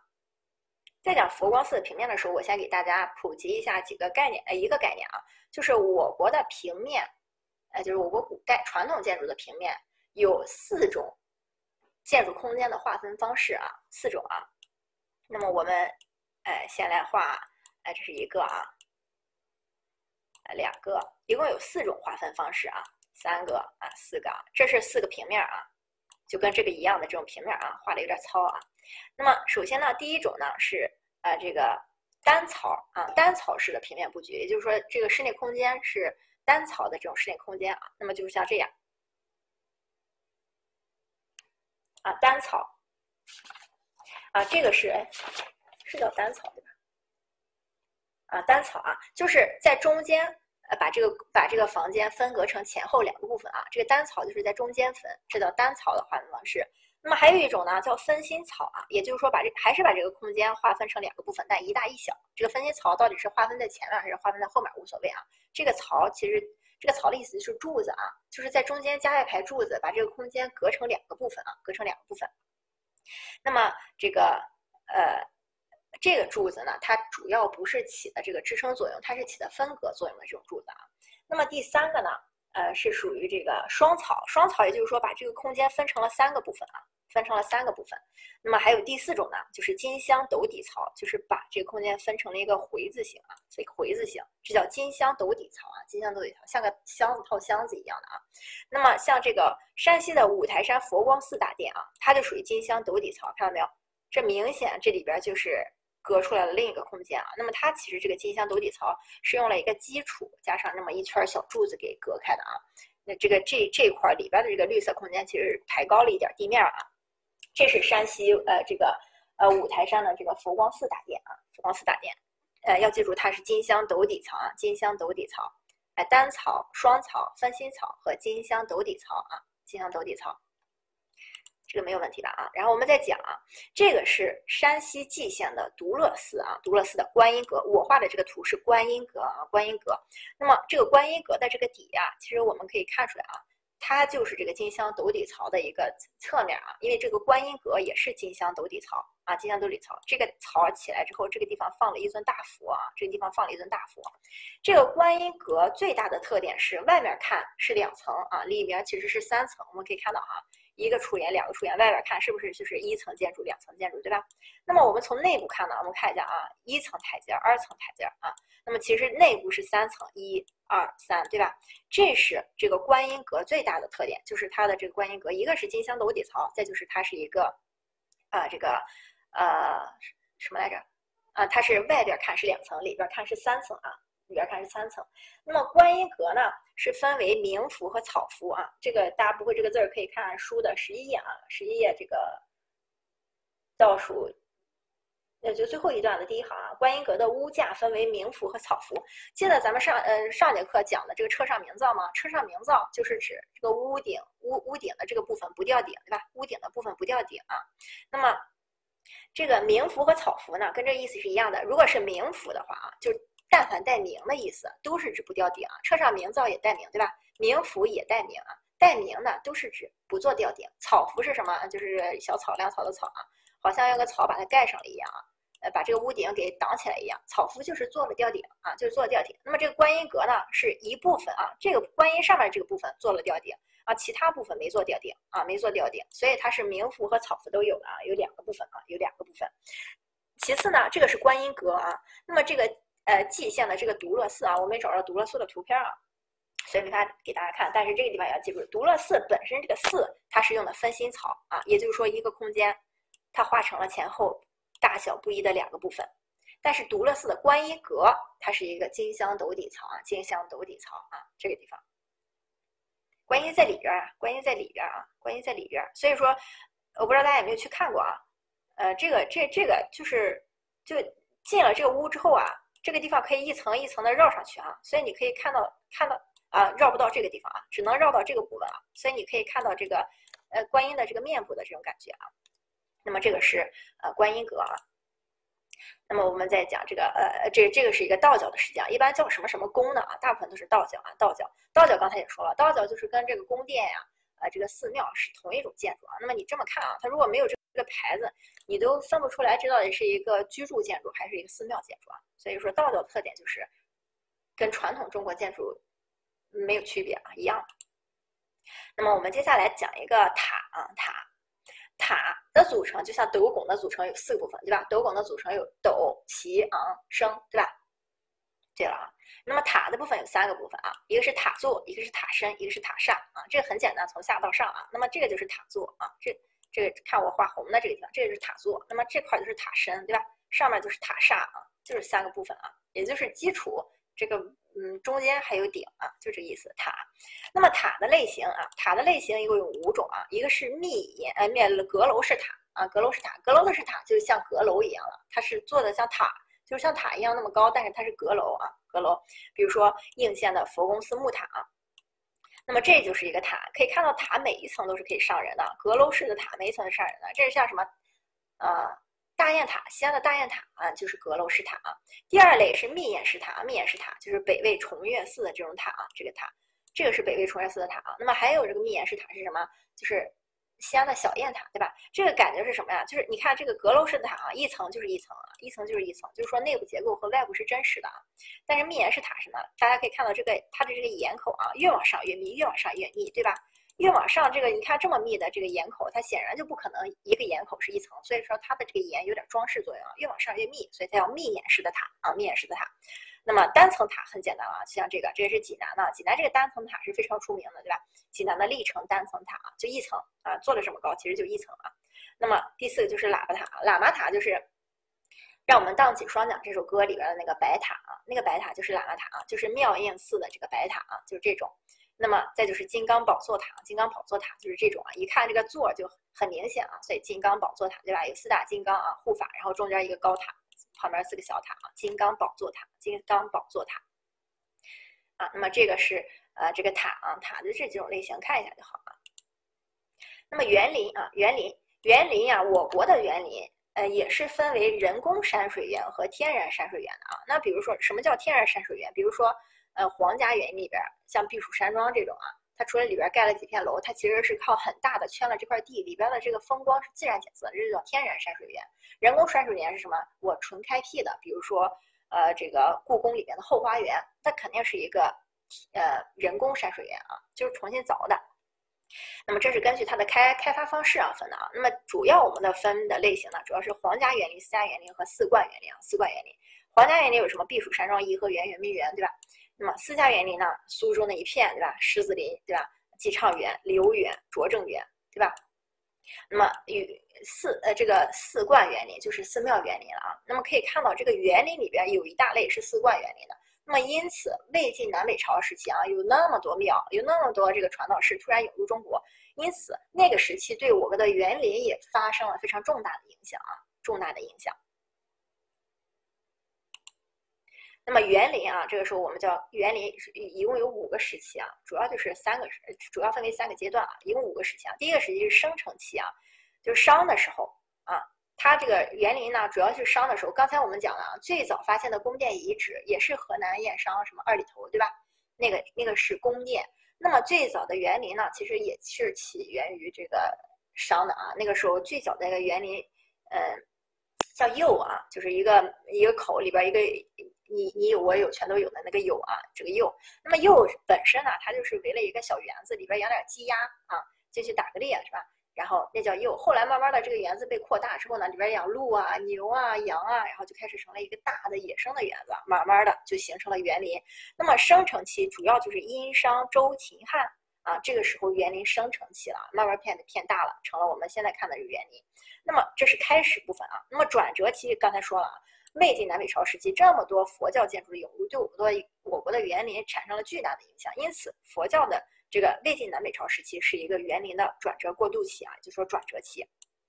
那么全盛时期肯定是唐啊，唐基本上是我国所有东西的全盛时期，包括斗拱啊，斗拱在唐也是最好的时期。我们即使现在评价，也是觉得唐代的斗拱，斗拱更有研究价值啊。那么全唐时期，全盛期是唐期啊，这就是从唐开始，后边一路发了，对吧？一直发展下去了啊。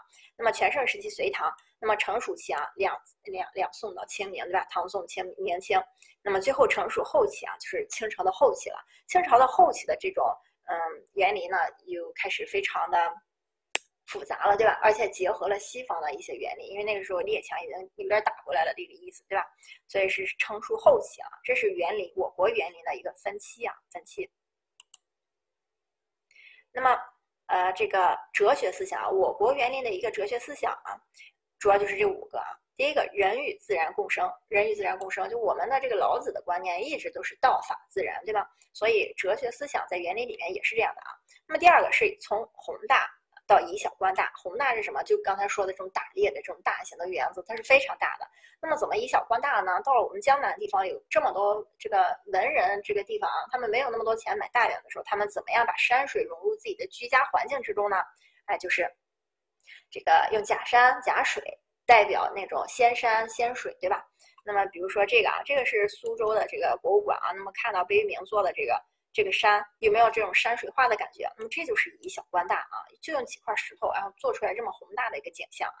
那么禅宗啊，禅宗，禅宗就是这种在里边这个呃，就是也是在自己小园子里的这种呃冥思的这个过程啊。那么文人园理理学园的这个感觉啊，哲学思想理学这个地方的理学，大家要知道。我们西方呃，就是不是我们西方，就是西方的这个理学呢，讲的是逻辑学，其实啊，数学啊，数理学、逻辑学。我们中国的理学是什么？是理智啊，是理智，也就是说上这个上下级的这种感觉啊，这个有别啊，或者是男女有别等等啊，这种理智。那么文人园啊，那么再就是有这么多文人，唐伯虎呀之类的啊，我随便举的啊，这些人啊，文人园对吧？他们这个发展起来的，再就是一个隐逸对吧？大隐隐于市，对吧？这种哲学思想，这是我国园林的一个哲学思想。即使它是在城市当中，但是它有这么一片小园子，他就感觉自己隐逸了一样啊。那么这是一个园林的哲学思想啊。那么住宅啊，我们看一下住住宅就非常简单了啊。住宅就是给大家看一下就知道啊。那么住宅一个是庭院式的住宅，刚才说了北京的四合院，云南的一颗印是吧？土楼啊，那么窑洞式的住宅啊，主要是陕西对吧？有两种啊，一种是靠山窑，一种是平地窑。靠山窑主要是把洞挖在山上，对吧？平地窑是什么？没有山，我在平地上挖一个大洞，然后在侧面进窑啊。那么再就是毡包啊，可移动式的内蒙的这种，还有甘蓝啊，夯土呃不是甘蓝，雕雕房啊，就西藏的这种夯土式的建筑，还有甘蓝底层架空，对吧？防住防蚊虫啊，防防潮呀，就是傣族的这种啊。或者说这种少数民族苗族啊，广西和什么贵州是不是也很多哈，这是住宅啊。那么像这个干栏式的建筑，对吧？底层架空啊，底层架空，这就是这个陕西的平地窑啊，就是没有山，对吧？没有山，直接挖一个洞啊，直接挖一个洞，然后在墙上就是开开窑洞啊，开窑洞。嗯，别说话啊。然后，然后这个是平地窑，平地窑，然后再往后这是毡包，对吧？毡包啊，那这个就是。藏族的夯土建筑啊，藏族的这个房子，这个是非常冷的。现在的藏族房子就是要漂亮很多啊，但是也有很多是夯土建筑啊。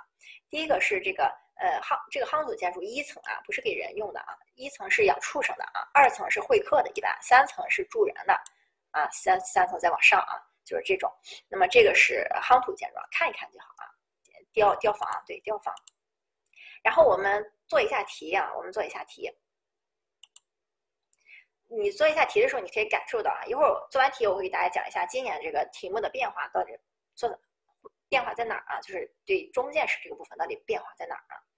第一个，下列关于中国古代木构建筑的表述啊，哪项是错误的？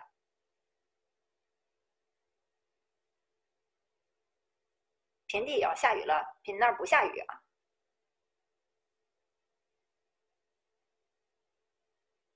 第一个啊，错误的是啊，错误的是，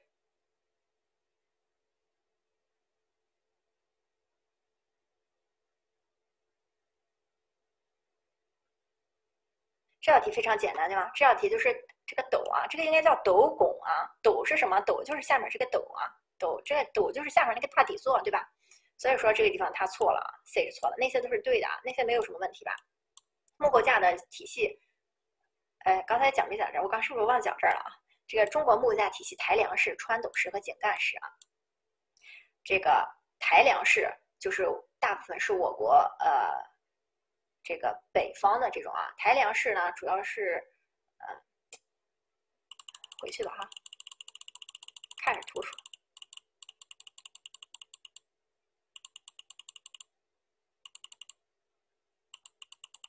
每一年我都在这个地方把它仨给忘了啊。首先呢，这个是抬梁式啊，抬梁式就是这种，一般是我国北方的建筑啊，北方的建筑。那么它的柱子比较粗，所以说它能给室内的这个空间更大，也就是说两个柱子之间的空间可能会更大啊。那么可以看到，这是个梁，对吧？呃，这是个柱，然后上面抬一个梁，梁上立小柱，柱上再立梁，梁上再立小柱，对吧？架起了这个屋顶的这个檩之类的，对吧？那么这是抬梁式，就是抬把梁给抬起来，一层一层抬起来抬梁式。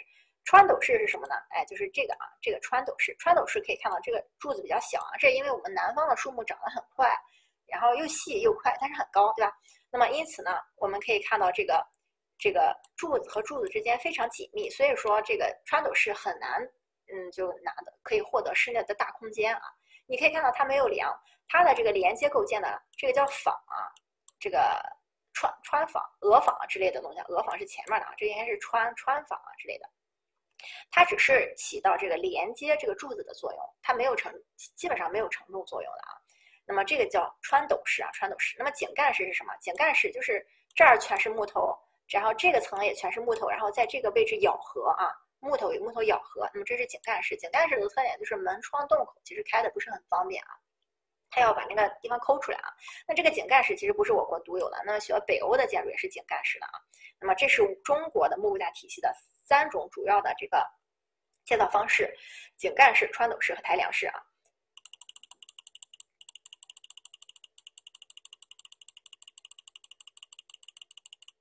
哎，你们能听到我的鼠标吗？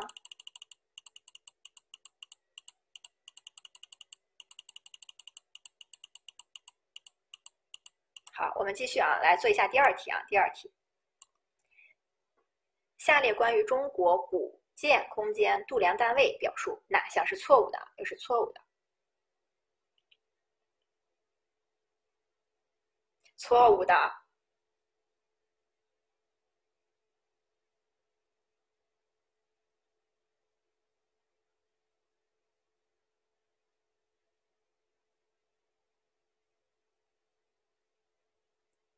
对这个题非常简单，对吧？这个题选四 D 啊，但其实这道题的 C 啊，他说的也不是特别好啊。这个不呢，是领和领中心线间的距离啊。这个地方就让大家看一下啊，这以前的出题其实并不是很谨慎啊，所以就是大家面对单选题的时候，一定要记得把所有的题目都读完了再进行选择，要不然你很有可能，你如果是一个特别细致的抠题的人的话，这个 C 其实也不对啊。什么叫屋架上中心线间的距离？屋架上什么中心线间的距离？对吧？所以其实这个是林与里中心线间的距离啊。那么，但是如果你都看完了的话，这个很显然选 D 啊，很显然选 D。那么这是这道题啊。然后再做一道题啊。下列关呃关于中国古代建筑特点的描述啊，哪项是错误的？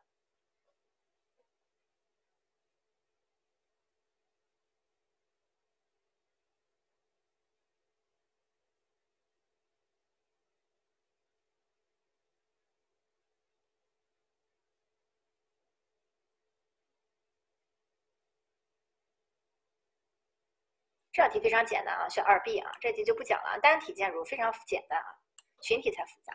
然后第二题啊，我们讲一下，哎，看做一下第二题啊。下列关于中国古代呃宗教建筑平面布局特点的表述，哪项是错误的？哪项是错误的？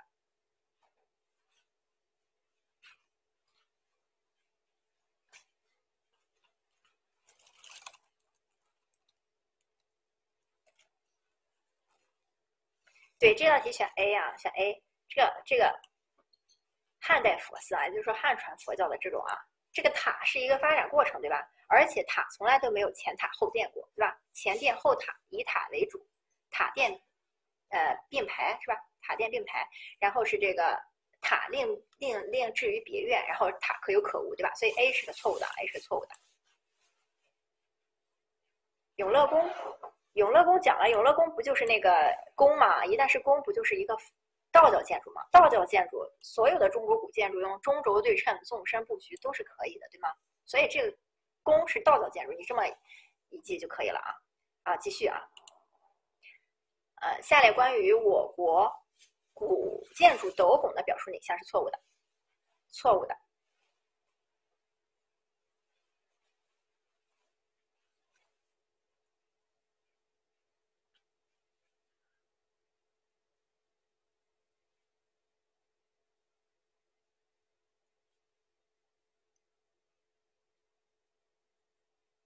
啊，这道题选 A 啊，选 A，斗升拱拱，还有一个昂，对吧？还有一个昂啊，所以这个选 A 啊，下面都是对的，下面就没有问题吧？A 啊，那么这个地方你可以看啊，这些题呢，并不是我这些题我用的全都是呃真题啊。那么我希望大家呢，二零一九年的题呢，先不要做，你甚至你先不要看啊，你就听我讲课就好了。我希望二零一九年的题在你真正的考试之前半个月吧。你自己模拟一遍啊，不要浪费了那道题。然后呢，呃，再根据那道题来查漏补缺。那么之前的这些题你可以拿来随便练啊，随便练，就是不停的刷前面这几道题啊，你你总会记住的。这些题非常有用。那么你可以看到，我现在有一些题，你可以感受到和前面是重复的，对吧？我现在所有的题都是真题。那么如果说它是重复的，那就说明历年的考试真题有重复的，有重复的。所以大家可以想象到真题的重要性啊。不要浪费一九年的题啊，这道题选 A。那么，然后第二道题啊，下列关于我国古代宫殿建筑特点的表述哪项是错误的啊？哪项是错误的？这个地方用拱没问题啊，拱和旗是一个意思啊。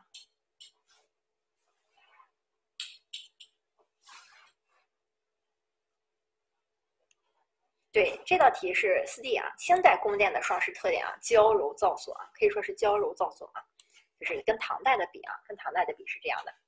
那么上面的这个这个这个形制啊，很简单啊。那么第三个，我国古代园林发展的转折期出现在哪啊？转折期出现在哪？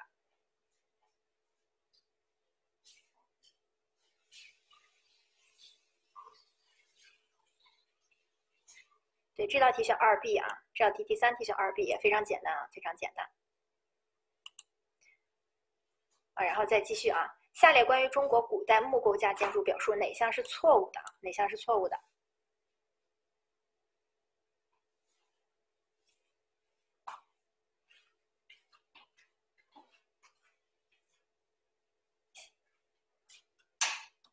对这道题还是选 C 对吧？这不是因为我用了重复的题啊，而是因为这个题它就是又重复了，又重复了。历年真题重复性是挺大的啊。那么第二个，下列关于中国古建空间度量单位的表述哪项是错误的？错误的啊。相关的题非常喜欢出哪项是错误的啊？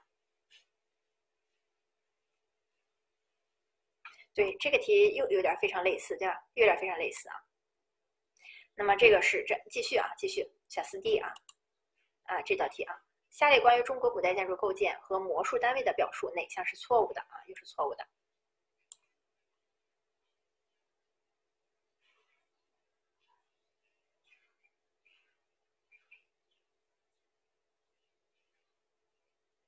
有的题是类似，有的题就是一模一样啊。我没有给大家放重复的题，如果是重复的题，那就是真题重复啊。那么这道题啊，这道题选二 B 对吧？对，这个斗拱不是装饰构件啊，在唐代的时候不是装饰构件啊，不是装饰构件。那么这这些那三项没有问题吧？啊，有问题的话你们就说啊，没有问题我就不讲了，因为都是正确的嘛，对吧？那么下列啊，关于中国古代建筑专用名词“步”的表述哪项是正确的？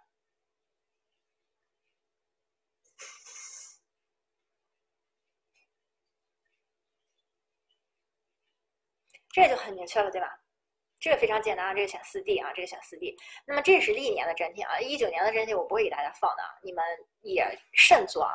你们要是现在做了的话，我觉得半年之后你们也就忘了啊。所以你们要是现在有的人同学做了的话，那就做了吧，你们就不要再碰它了啊。我保证半年之后你们就忘了。那么我们可以看到啊，每年的这个呃中建史这个部分啊，都是两分啊，你最多的时候三分。中建史这个部分，中建史肯定是单选的，肯定是单选的。但是在一九年的真题当中，中建史缩了一道题。那么，呃呃，我们可以看一下啊，中建史如果是两道题的话啊，大部分情况下啊，都喜欢出一道特别简单的，哎，就像第一题这样的，出一道特别简单的，再出一道让你有点迷晕了眼的啊，迷晕了眼的，对吧？一般。这两道题都是这样的，一道特别简单的，它什么说，要不考斗拱，要不考这个大木作，要不考这个中国形式，就是特别简单的基基本形制。然后呢，就是说从前面我刚才说的中国古代建筑那五个特点里边考一道题，然后再从下面的具体的这个例子当中考一道题啊。这个中建史，呃，一一般都是这么考的。那么一般如果考前面的大木作、小木就是个送分题啊，一般大家都不会错的。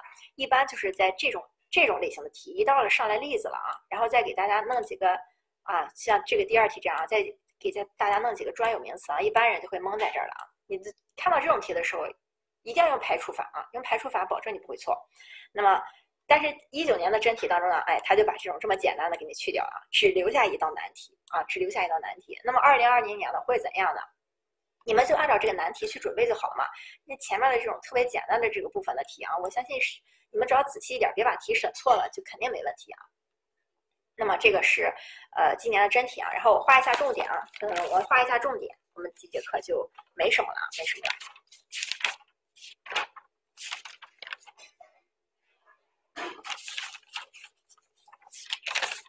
打开书，有书吧？没有书的，你们等着有书之后自己这个，呃，再再再画一遍啊。打开书第一页啊，第一页，呃，这个一中国古代建筑的基本特征。中国古代建筑基本特征，第二行啊，第二行就是说整个这页的第二段的中间那行啊，第二段中间那行，主要的建筑类型有居住建筑、宫殿建筑、礼制建筑、宗教建筑、园林建筑等啊，园林建筑等。为什么大家会没有书呀？我第一次遇到没有书的，我们记住画了啊。然后木构架的建筑啊，木构架就是这个阿拉伯数字一木构架建筑，把这个黑体字画下来，然后。呃，第一行后半段啊，包括抬梁式、穿斗式和井盖式三种。再往下一段，第一句话，木构体系可分为承重的梁柱结构部分及大木座，以及仅为分隔空间和装饰作用的非承重部分及小木座。然后再往下一段，北宋李诫所著的《营造法式》和清工部清工部颁布的《工程做法则例》，把这个画下来。然后第二行。建筑的模数制，宋代用材，就那个括号啊，有说把那个括号下来啊。宋代用材，清代用斗孔啊，清代用斗孔，斗口。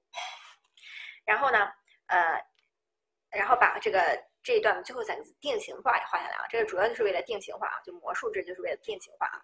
然后再下一段，第一个是斗拱啊，在斗旗啊，斗旗是我国木构架的这个。呃，特有的结构特点啊，由方形的斗、升、矩形的旗、斜的昂组成啊，斜的昂组成。第二段，呃不，第二行中间啊，将屋面的大面积荷载经斗旗传递到柱上啊，传递到柱上。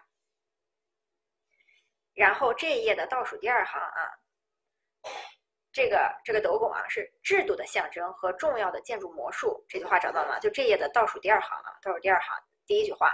制度的象征，就是说，斗旗是制度的象征和重要的建筑模术啊，重要的建筑模术。第一页啊，第一页，然后翻过来啊，翻过来，我们看一下第三页啊，第三页，第三页第一行，第一行啊，我国木构建筑正面两檐柱间的水平距距离称为开间，然后第二行通面阔啊，把这个画下来啊，又叫面阔，然后通称为通面阔啊，通面阔，然后翻过来啊，翻过来，第四页啊，第四页。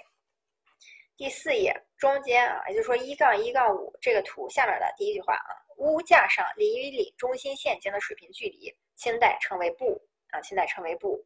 然后第二行中间有三个字叫通进深，通进深啊，通进深。然后这一段最后一行啊，清代各部距离相同相等，宋代有相等的，也有这个不规则的啊。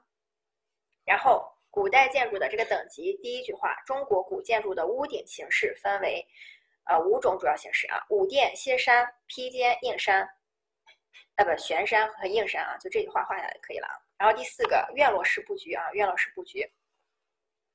第一句话啊，用单体建筑围合成院落啊，就这一页的最后一一段啊，建筑群以中轴线为基准，由若干院落组成，利用单体的体量、大小和院落中所居的位置来区别尊卑内外，啊，符合中国传统的宗法观念啊。中国的宫殿和呃这个衙署住宅都属于院落式啊，都属于院落式。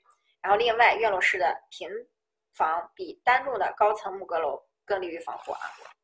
然后第五页啊，第五页最下面这个第一句话啊，中国园林构图采用曲折的自由布局啊，自由布局。然后第二行，欧洲大陆第二行中间啊，欧洲大陆的古典园林惯用几何式构图啊，惯用几何式构图。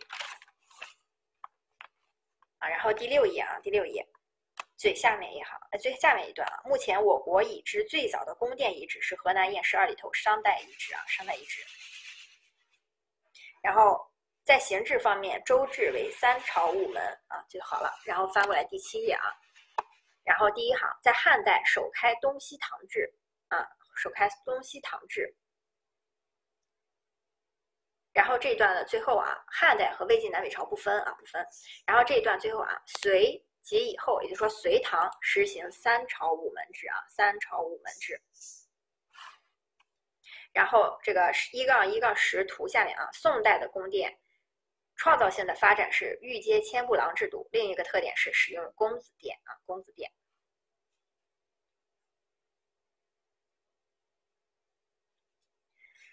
然后北京故宫，北京故宫啊，第二行，下一段啊，下一段第二行，三北京故宫，然后第二行三朝五门，前朝后寝啊就可以了。然后坛庙这个地方啊，第一句话画下来，所谓坛庙，主要就是指天坛、社稷坛和太庙。然后这一段的最后两个字还有孔庙，把孔庙两个字画下来啊。第七页，第七页不对吗？大家，我们书已经不一样了吗？没有给我发书呀？真的假的呀？页数不对吗？对了啊，就继续了啊。第八页啊，第八页第一句话：中国古代的天坛是世界上最大的祭天建筑群啊，祭天建筑群。然后它建于明初，有二重圆，北圆南方，北圆南方。然后这一段最后一句话啊，园内有三组建筑为斋宫、祭坛和祈年殿啊。然后孔庙啊，孔庙这个地方，孔庙画下来。然后孔庙这段的最后一句话啊，曲阜孔庙主城主殿大成殿为重檐歇山九间殿，重檐歇山九间殿。然后再下一段第一句话，山西太原的晋祠是宋代建筑代表，园林式寺庙啊，园林式寺庙。然后第二行，第二行那个呃括号里的啊，实际殿深面阔五间，进深四间，加副阶周匝，加副阶周匝啊。然后还是这一段，再往下一行，也就是说这一页的倒数第三行啊，倒数第十个字左右啊，简柱构造啊，简柱构造的典型实例。然后继续画，内部屋架为彻上明造啊，彻上明造，檐柱有侧角和升起啊，檐柱有侧角和升起。然后第九页，帘幕的第一句话，帘幕分为地上和地下两个部分。然后下一段啊，下一段第二行。下一段第二行啊，唐与北宋诸陵在每个陵的中轴线上建享殿、门阙、神道和石像生。唐宋陵墓基础上发展而来的这个明朝，就这句话啊，明朝各陵采用共用神道和牌坊、碑亭以及方城明楼和宝顶。然后宗教建筑啊，宗教建筑，呃，第二句话啊，最具影响力的是佛教、道教和伊斯兰教。然后翻过来啊，翻过来。第二句话，第二句话，汉传佛汉传佛教的建筑有塔、殿和廊院组成啊，塔、殿和廊院组成，其布局演变由塔为主，到前殿后塔，再到塔殿并列，列塔另设别院或山前，最后变成塔可有可无啊。然后下一段第一句话，佛教在两晋南北朝时期有很大的发展，呃，对，佛教。再往下一段啊，再往下一段，道教这两个字圈出来，然后。第二个，第二第二句话，第二行啊，就道教下面这一行啊，宫殿坛庙体制即为殿堂阁楼为主啊，即以殿堂阁楼为主。然后这一段的最后一句话，山西永济县永乐宫为代表啊，山西永济县永乐宫为代永永乐宫为代表啊。然后再往下，伊斯兰教啊，伊斯兰教把这个教名画下来就可以了。然后中第二行中间有个邦克楼和净身的浴室画下来啊。第三行，第三行最前面开始画，结构常用砖石拱券和穹顶，然后古兰经。因为装饰啊，为用《古兰经》植物几何图形，然后元代代表是福建泉州清净寺以及明初西安化觉巷清真寺啊。然后第一个唐代这个实例里边啊，唐代建筑实例，山西五台山佛光寺大殿。然后还是这一页啊，最后一行平面为金镶斗底槽啊，平面为金镶斗底槽。这个肯定也是有沿柱这个什么侧角升起的啊，中国古建筑基本上都有啊。这就不画了。然后这个地方呢，你可以写上这个金镶斗底槽、分心槽、单槽、双槽，你自己写上就可以了。或者说你不写，你能记住也可以啊。就是为了让你们就是不要以后看书的时候忘了这都是什么东西啊。所以四个一起记，随你们啊，随意。然后第十一页第二半括号二啊，第一句话，辽代建筑的代表天津蓟县独乐寺啊，独乐寺。然后第二行为分心槽样式，这个是独乐寺的最主要的那个建筑是分心槽啊。然后下一段前三个字观音阁啊，观音阁，其外观两层，内部实为三层啊，内部实为三层。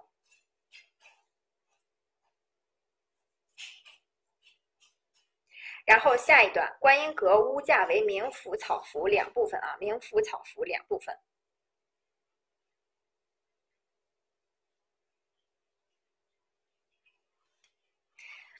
然后观音阁也是金镶斗底层啊，这个大家呃这个记记不记记一下也行啊，因为后面有那个图啊，后面有那个图就都可以啊，记不记都行。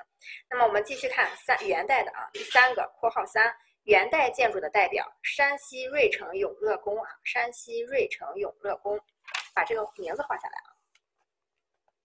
然后翻过来第十二页，其中有一个三清殿啊，三清殿永乐宫肯定有三清殿啊，就是道教一般这个。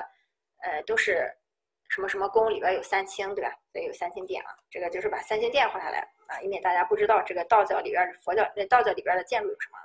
然后塔这个地方啊，塔第二句话通常有塔座、塔身、塔刹三部分组成。塔是佛教建筑啊，塔。然后还是这一段类型上分为阁楼式塔、密檐式塔、单层塔、喇嘛塔和金刚宝座塔啊，金刚宝座塔。然后下面这个例子啊，不用画了就。然后园林这个地方啊，第十三页，园林啊，中国古典园林分为人工山水园啊，人工山水园和天然山水园两类。然后再往下一段，主要类型有三种啊，皇家园林、私家园林和这个呃四冠园林。然后中国园林的这个分期啊，把一生成期殷周秦汉画下来，然后二转折期魏晋南北朝画下来，三全唐。全盛期，它隋唐；四成熟期，两宋到清明清初；五成熟后期啊，清中叶到清末。然后第三个，这个哲学思想啊，中国古代哲学思想。括号一，人与自然共生；二，从规模宏大到以小观大，追求这个呃湖呃这个湖中有天地啊。然后第三个，禅宗啊，翻过来十四页啊。第四个，理学的影响和文人园的兴盛。第五个，隐逸文化对私家园林的影响，对私家园林的影响。没有声音了吗？大家都，我在专心的这个画画书啊，没有看到大家，可以了吧？可以啊，继续啊。然后第十五页啊，第十五页最下面啊，最下面，啊，这个住宅就不画了吧？住宅不画。然后翻过来啊，翻过来，十六页啊，十六页，一庭院式，中国这个传统建筑主要类型啊，一庭院式，二窑洞式，然后十七页，三毡包，四雕房。然后十七页最下面啊，五甘蓝啊，把这几个字画下来就可以了。然后这个就是我们这节课画的重点啊，这个画重点。那么下节课呢，我们要讲中中建史这部分很简单啊，大家做完做完题也能看出来。你们有人答错了题吗？我觉得除非是审错题啊，要不然很简单的。那么外建史这个部分啊，嗯，下节课大家之前把外建史这个地方预习一下啊。那么我在课这节课结束之前再。强调一遍啊，嗯，就是我们的这个呃不画的就不用看了，就是当然前提是你们预习了一遍啊。中建史这个地方，我觉得你们不用再看了也可以的啊。但是，呃，就是我的这个画的重点呢，主要是给大家最后冲刺复习的时候用的啊。你们去翻一翻书，只要看我画的这重点就可以了。因为我不画的部分啊，基本上都是为了帮助大家理解的。那我再强调一下这个学习的方法啊，就这本书的学习方法，因为我们的原理或者说法规啊，它相对于来说是一个系统里的啊。那么相关这个这门课呢，可以说是你们规划考试的相关，也就是说跟规划没有关系的其他乱七八糟的东西，所以它的这个规则性啊和条理性是很。很麻烦的啊，所以记的东西是真的挺多的。前面这个中间史、外建史这个部分是小意思啊，后面的这个真正背起数据来，或者说背起英文名字来，才是真正你们觉得难的地方啊。那么这本书呢，其实呃，这个我们首先呢，上课之前你们要读一下啊。所以下节课我们会把外见史讲完，外见史这个部分挺多的，你们就当这个。呃，你们就当读报纸一样读一读它就可以了啊。在你们预习的时候，不需要搞懂，就读一读行了。就忘了就忘了，不记得就不记得了，没。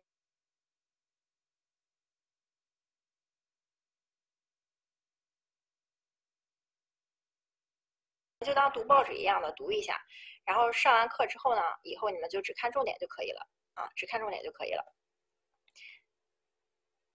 要预习啊，要预习一下，就是不用特别认真的预习，但是。呃，会有助于你们这个这个方式啊，会有助于你们听课的时候啊，因为我们我再讲一下这几章啊，建筑学这个地方呢，其实很简单，它就是你一开始听的时候可能有点懵啊，但是建筑学这个听完了之后，你再去做题特别简单。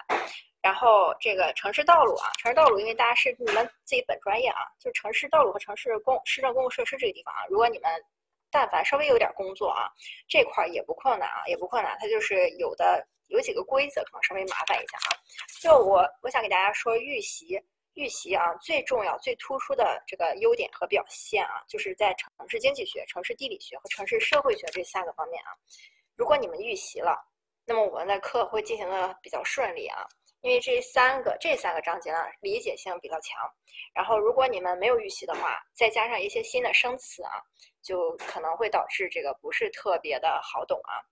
那么其次呢，对于这三章，我给大家另一个建建议呢，就是我们在学这三章的时候，如果你看到考题的话，一定要首先，如果你可以的话啊，首先分辨一下它到底是经济学的题，还是地理学的题，还是社会学的题，这对于你们在选择答案的时候特别有帮助，因为它这三章啊，因为你像经济、地理和社会啊，你是哪一个社会都离不开经济，对吧？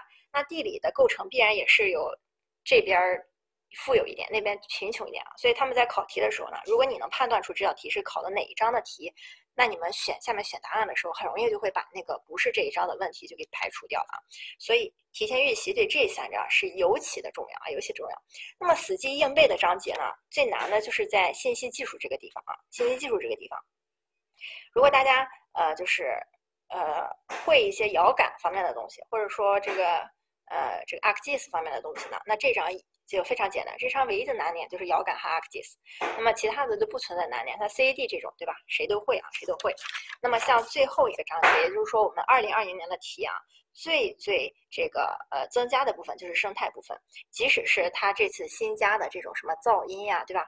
呃，以及这个呃，以及这个呃一些什么呃国土资源规划呃颁布了新的条例，然后等等等等等，然后对于这个什么。填海呀，什么什么的，这也是一些生态方面的问题啊，就是这种呃景观格局的保护呀，等等啊，这种东西啊，所以呃这个呃不是特别多啊。那么我不得不承认啊，我现在拿到的这套二零二零年的真题呢，有那么两三道题不在啊，不在这个这个呃，就是这套题给我漏漏漏给了我几道题啊，所以我我觉得你这个白噪音的这个啊，我可能没看到这道题啊。然后我如果看到的话，我会再再再再再再再看一下的啊。就是目前我我大约缺了两三道题啊。我目前看到的题有那个呃，对我目前看我有真题啊。我目前看到的题呢是呃，就只有两道是真正超纲的，其他的是完全可以解决的。那么这次我们的讲课呢，在讲呃讲完生态这个部分之后呢，会稍微给大家就是基础班是会稍微加一点点这个呃国土资源的东西啊，就一点点啊，不是很多。呃，但是到了提升班的时候呢，就用大力来做这个，因为因为今年的这个呃真正的这个系统啊，或者是这个上面的消息啊，还是要再等一等的。那么大家提前做太多这个方面也没有什么必要啊，也没有什么必要。我就这个意思啊。所以，嗯，那就算是从真题来看，从二零二零年的题来看呢，我们这一套书里边的题呀，就算把你们这些我没看到的题都算成是新的，那么也至少有九十分在里面，我们六十分就及格了，对不对？所以先不要考虑那些太多啊，把书本上这些掌握了是最最好的啊。好，一零年的真题啊，一九年的真题啊，不好意思，不好意思啊。